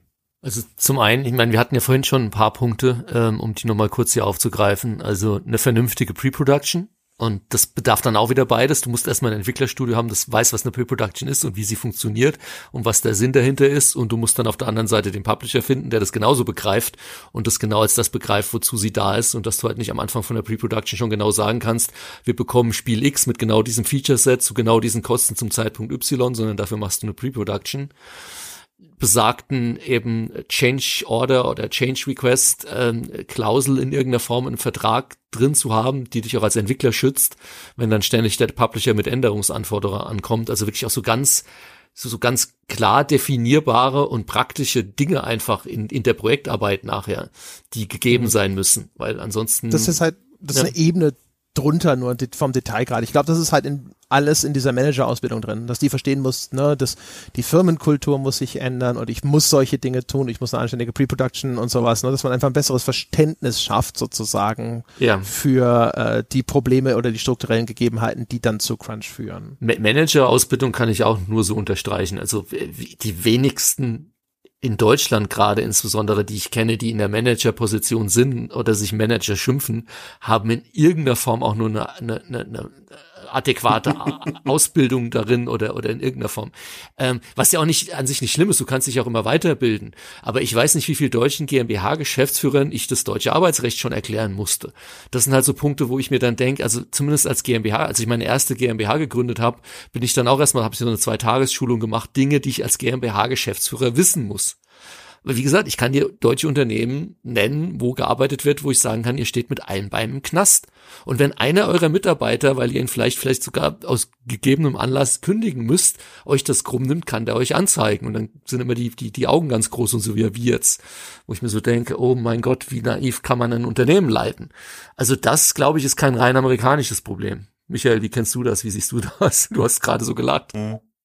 Naja, ich, äh, ich, ich glaube, die Liste, wenn man sie auf der, auf der High-Level-Liste betrachtet, dann ist sie schon einigermaßen vollständig. Ich glaube natürlich, dass wir gesellschaftlich äh, äh, eher dahin tendieren, dass wir, dass wir Arbeitnehmerrechte aufweichen. Mhm. Äh, und da weniger haben wollen, so dass sich da äh, ja erstmal grundsätzlich keine Veränderung oder wenn da eine Veränderung zum Schlechteren äh, ergibt. Ähm, ich möchte, äh, was, was die natürlich GmbH und Geschäftsführer und überhaupt Management äh, ist auch meine, meine Wahrnehmung greift, bin ich, bin ich hundertprozentig bei dir. Ähm, auf jeder Ebene leider. Also ich habe hab auch äh, äh, tatsächlich auf einer Projektmanagement-Ebene eben auch äh, durch, durchaus Leute gesehen, wo ich halt sage, naja, also äh, da fehlt jetzt ein bisschen der strategische Blick bei euch, ne, so was ihr da gerade macht. So, das sind alles liebe Menschen und so und sehr bemüht, aber ähm, naja, ne, fehlt so ein bisschen der, der Blick aufs große Ganze. Ich würde gerne, gerne nochmal, nochmal gerade für die Games-Industrie wirklich nochmal die äh, ähm, Lage der Mitarbeiter im Allgemeinen, also wie, was für ein hoher äh, Durchsatz eigentlich da stattfindet. Äh, wir schöpfen tatsächlich aus den Vollen. Ne? Mhm. Also weil so viele Menschen tatsächlich, tatsächlich rein wollen in die Games-Industrie. Das hat dann, ne, also nach, nach äh, hier kapitalistischer Lehre natürlich, natürlich äh, zur Folge, dass die Konkurrenz steigt. Und äh, die Konkurrenz, wenn du, sobald die Konkurrenz steigt, äh, hast du eben, äh, ja, wird Arbeit billiger, wenn du so willst. Mm. Das ist mit ein Problem tatsächlich. Und da will, will, bin ich dann aber bei der Ausbildung von Menschen ähm, wo ich ein ganz großer Fan von bin, dass wir, dass wir die äh, weiter fördern und auch auf ein Niveau heben, das wirklich gut ist. Weil das führt dann dazu, dass ähm, A, natürlich irgendwie die Qualität von Arbeit steigt, aber zum anderen eben auch tatsächlich die Menschen selber sich selber bewusster und sicherer werden, ne, die in die Games-Industrie kommen. Und eben nicht denken so, oh, das ist jetzt aber ein total großes Glück, dass ich hier als Junior Associate äh, äh, Game Designer Praktikant äh, mit an dem tollen Projekt arbeiten darf. 80 Stunden und, die Woche. Ach, ja, genau. Ne? Ja. Und jetzt noch, noch sozusagen der krönende Abschluss. Was davon ist am wahrscheinlichsten? Was ist, also auf welchem Wege wird die äh, Prävalenz, also das, das häufige Vorkommen von Crunch äh, in Zukunft weiter eingedämmt? Glaubt ihr, die Zahlen von dieser International Game Developers Association, die Ralf jetzt äh, zitiert hat, die scheinen ja nahezulegen, dass sich so langsam das Wissen in der Branche ausbreitet und vielleicht Konsequenzen gezogen werden bei den Unternehmen. Also vielleicht seid ihr optimistisch und sagt, wir glauben, das wird sich weiter fortsetzen, im Management und so weiter wird äh, ein anderes Bewusstsein entstehen und dadurch wird das reduziert oder sagt er, nee, äh, entweder Arbeiterorganisation oder staatliches Durchgreifen oder einfach, dass die Mitarbeiter besser ausgebildet, besser informiert sind und dann einfach hinter sagen, das lasse ich generell nicht mit mir machen. Was ist die wahrscheinlichste, mhm. äh, was, das ist, was ist davon am wahrscheinlichsten, dass das zu einer Besserung führt, wenn überhaupt irgendeines. Ihr könnt auch sagen, nö, es wird sich gar nicht bessern, es wird jetzt wieder schlimmer werden. So, das ist natürlich Glaskugel. Meine persönliche Einschätzung ähm, ist, zum einen wird sich weiter bessern, dass wir das, was ja auch in dieser Studie, äh, wo diese, diese, diese, äh, dieser Zusammenhang ein Stück weit ein bisschen auch erkennbar war, dass tatsächlich der Altersdurchschnitt eher noch älter wird. Ich meine, der wird uns in unserer Gesellschaft generell gerade älter. Und ich glaube auch in der, in der Games-Branche, vielleicht haben wir dann in 20 Jahren irgendwie einen Alterdurchschnitt von über 37 oder über 38. Und ich glaube, wie gesagt, je erfahrener die Leute auch sind und je mehr erfahrene Leute in der Branche sind, ist sowohl mein Glaube als auch meine Hoffnung, dass das Problem dann immer weiter erkannt wird und bekämpft wird. Was ich für wahrscheinlich halte, weil ich es zumindest beobachte, dass es da inzwischen schon starke Bemühungen in diese Richtung gibt, ist, dass es in Amerika auf kurz oder lang eine Union geben wird, ähnlich wie im, im Filmbereich. Da gibt's ja auch die ganzen ähm, Game Designer, nicht Game Designer, eben ähm, na, Screenwriters Guild und wie sie alle heißen. Und die Amis sind da momentan ganz stark. Also die IGDA pusht das auch und da gibt's schon, gab's schon Chapter-Meetings und alles mögliche und es geht alles so in diese Richtung. Und ich könnte mir da natürlich vorstellen, wenn es dann Amerika ähm, so als Vorreiter dann wieder da so, so entsprechende Anstrengungen gibt und es vielleicht auch irgendwann Unions gibt für Game Designer, für Programmer oder was auch immer, dass dann Reglementierungen oder Regeln, die da getroffen werden, dann auch wieder international dann zumindest versucht wird zu übertragen, dass man dann auch in Europa sagt, okay, wenn die Amis das dann so machen und hier irgendwelche, keine Ahnung, Mindest äh, und, und Regeln, wie mit Überstunden umzugehen ist und Crunch und diese ganzen Geschichten, dass das aus Amerika rüber dann wieder, ähnlich wie es auch im Filmbereich ist, dann hier nach Europa schwappen wird. Zum Guten, hoffentlich. Das ist zumindest meine Hoffnung und das ist zumindest das, was ich so ein bisschen beobachte jetzt, wo da gerade entsprechende Dinge laufen, Gespräche laufen. Ähm, natürlich jetzt noch befeuert wieder durch jüngste, ohne Namen zu nennen, jetzt oder konkrete Firmen zu nennen, jüngste Dinge, die da hochkommen in allen möglichen Bereichen, was so in großen Firmen gerade abgeht. Ähm, ja, schauen wir mal. Wäre zumindest zu wünschen. Aber ich glaube nicht, dass Deutschland da eine Vorreiterrolle einnehmen wird. Wir sind ja immerhin schon, was so Arbeitnehmerrecht angeht, sind wir ja schon Vorreiter. Ja? ja. Das können die anderen auch mal ausmachen. Genau. Michael, was, was glaubst du denn? Äh, bist du optimistisch, dass sich das einfach hier weiter die, äh, die Erkenntnis durchsetzt, ja, dass die Aufklärung sozusagen hilft oder woran glaubst du? Naja, schwer zu sagen. Also ich glaub, glaube tats tatsächlich, ähm, die Situation wird sich insgesamt verbessern. Ich glaube, glaube, ich bin nicht so ganz optimistisch wie der Ralf, wenn ich ehrlich bin. Äh, ich glaube, dass die ähm, ähm, ja, ich glaube, dass die Manager besser werden. So, das ist das eine. Ist ein bisschen, was ich so wahrnehme in der Games-Industrie.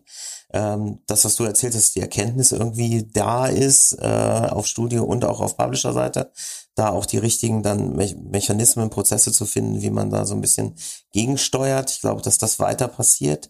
Ich glaube aber tatsächlich, dass wir natürlich, äh, äh, was die Menschen angeht, äh, weiter darauf, äh, äh, ja, im, im Grunde äh, setzen, dass die Leute es schon cool finden, in äh, Games zu machen und dass da eine ganz gehörige Bereitschaft zur Selbstausbeutung eben tatsächlich vorhanden ist. Ähm, auch weiterhin. Ah, worüber wir gar nicht gesprochen haben, äh, äh, sind tatsächlich die ganzen Studios, die äh, ähm, naja, so ein bisschen unter dem Radar fliegen, ne? also die ganze Indie-Szene und so weiter, äh, wo es ja durchaus auch dazu kommt, ne? dass da äh, richtig, richtig viel reingepulvert wird, richtig, richtig viel Mehrarbeit geleistet wird.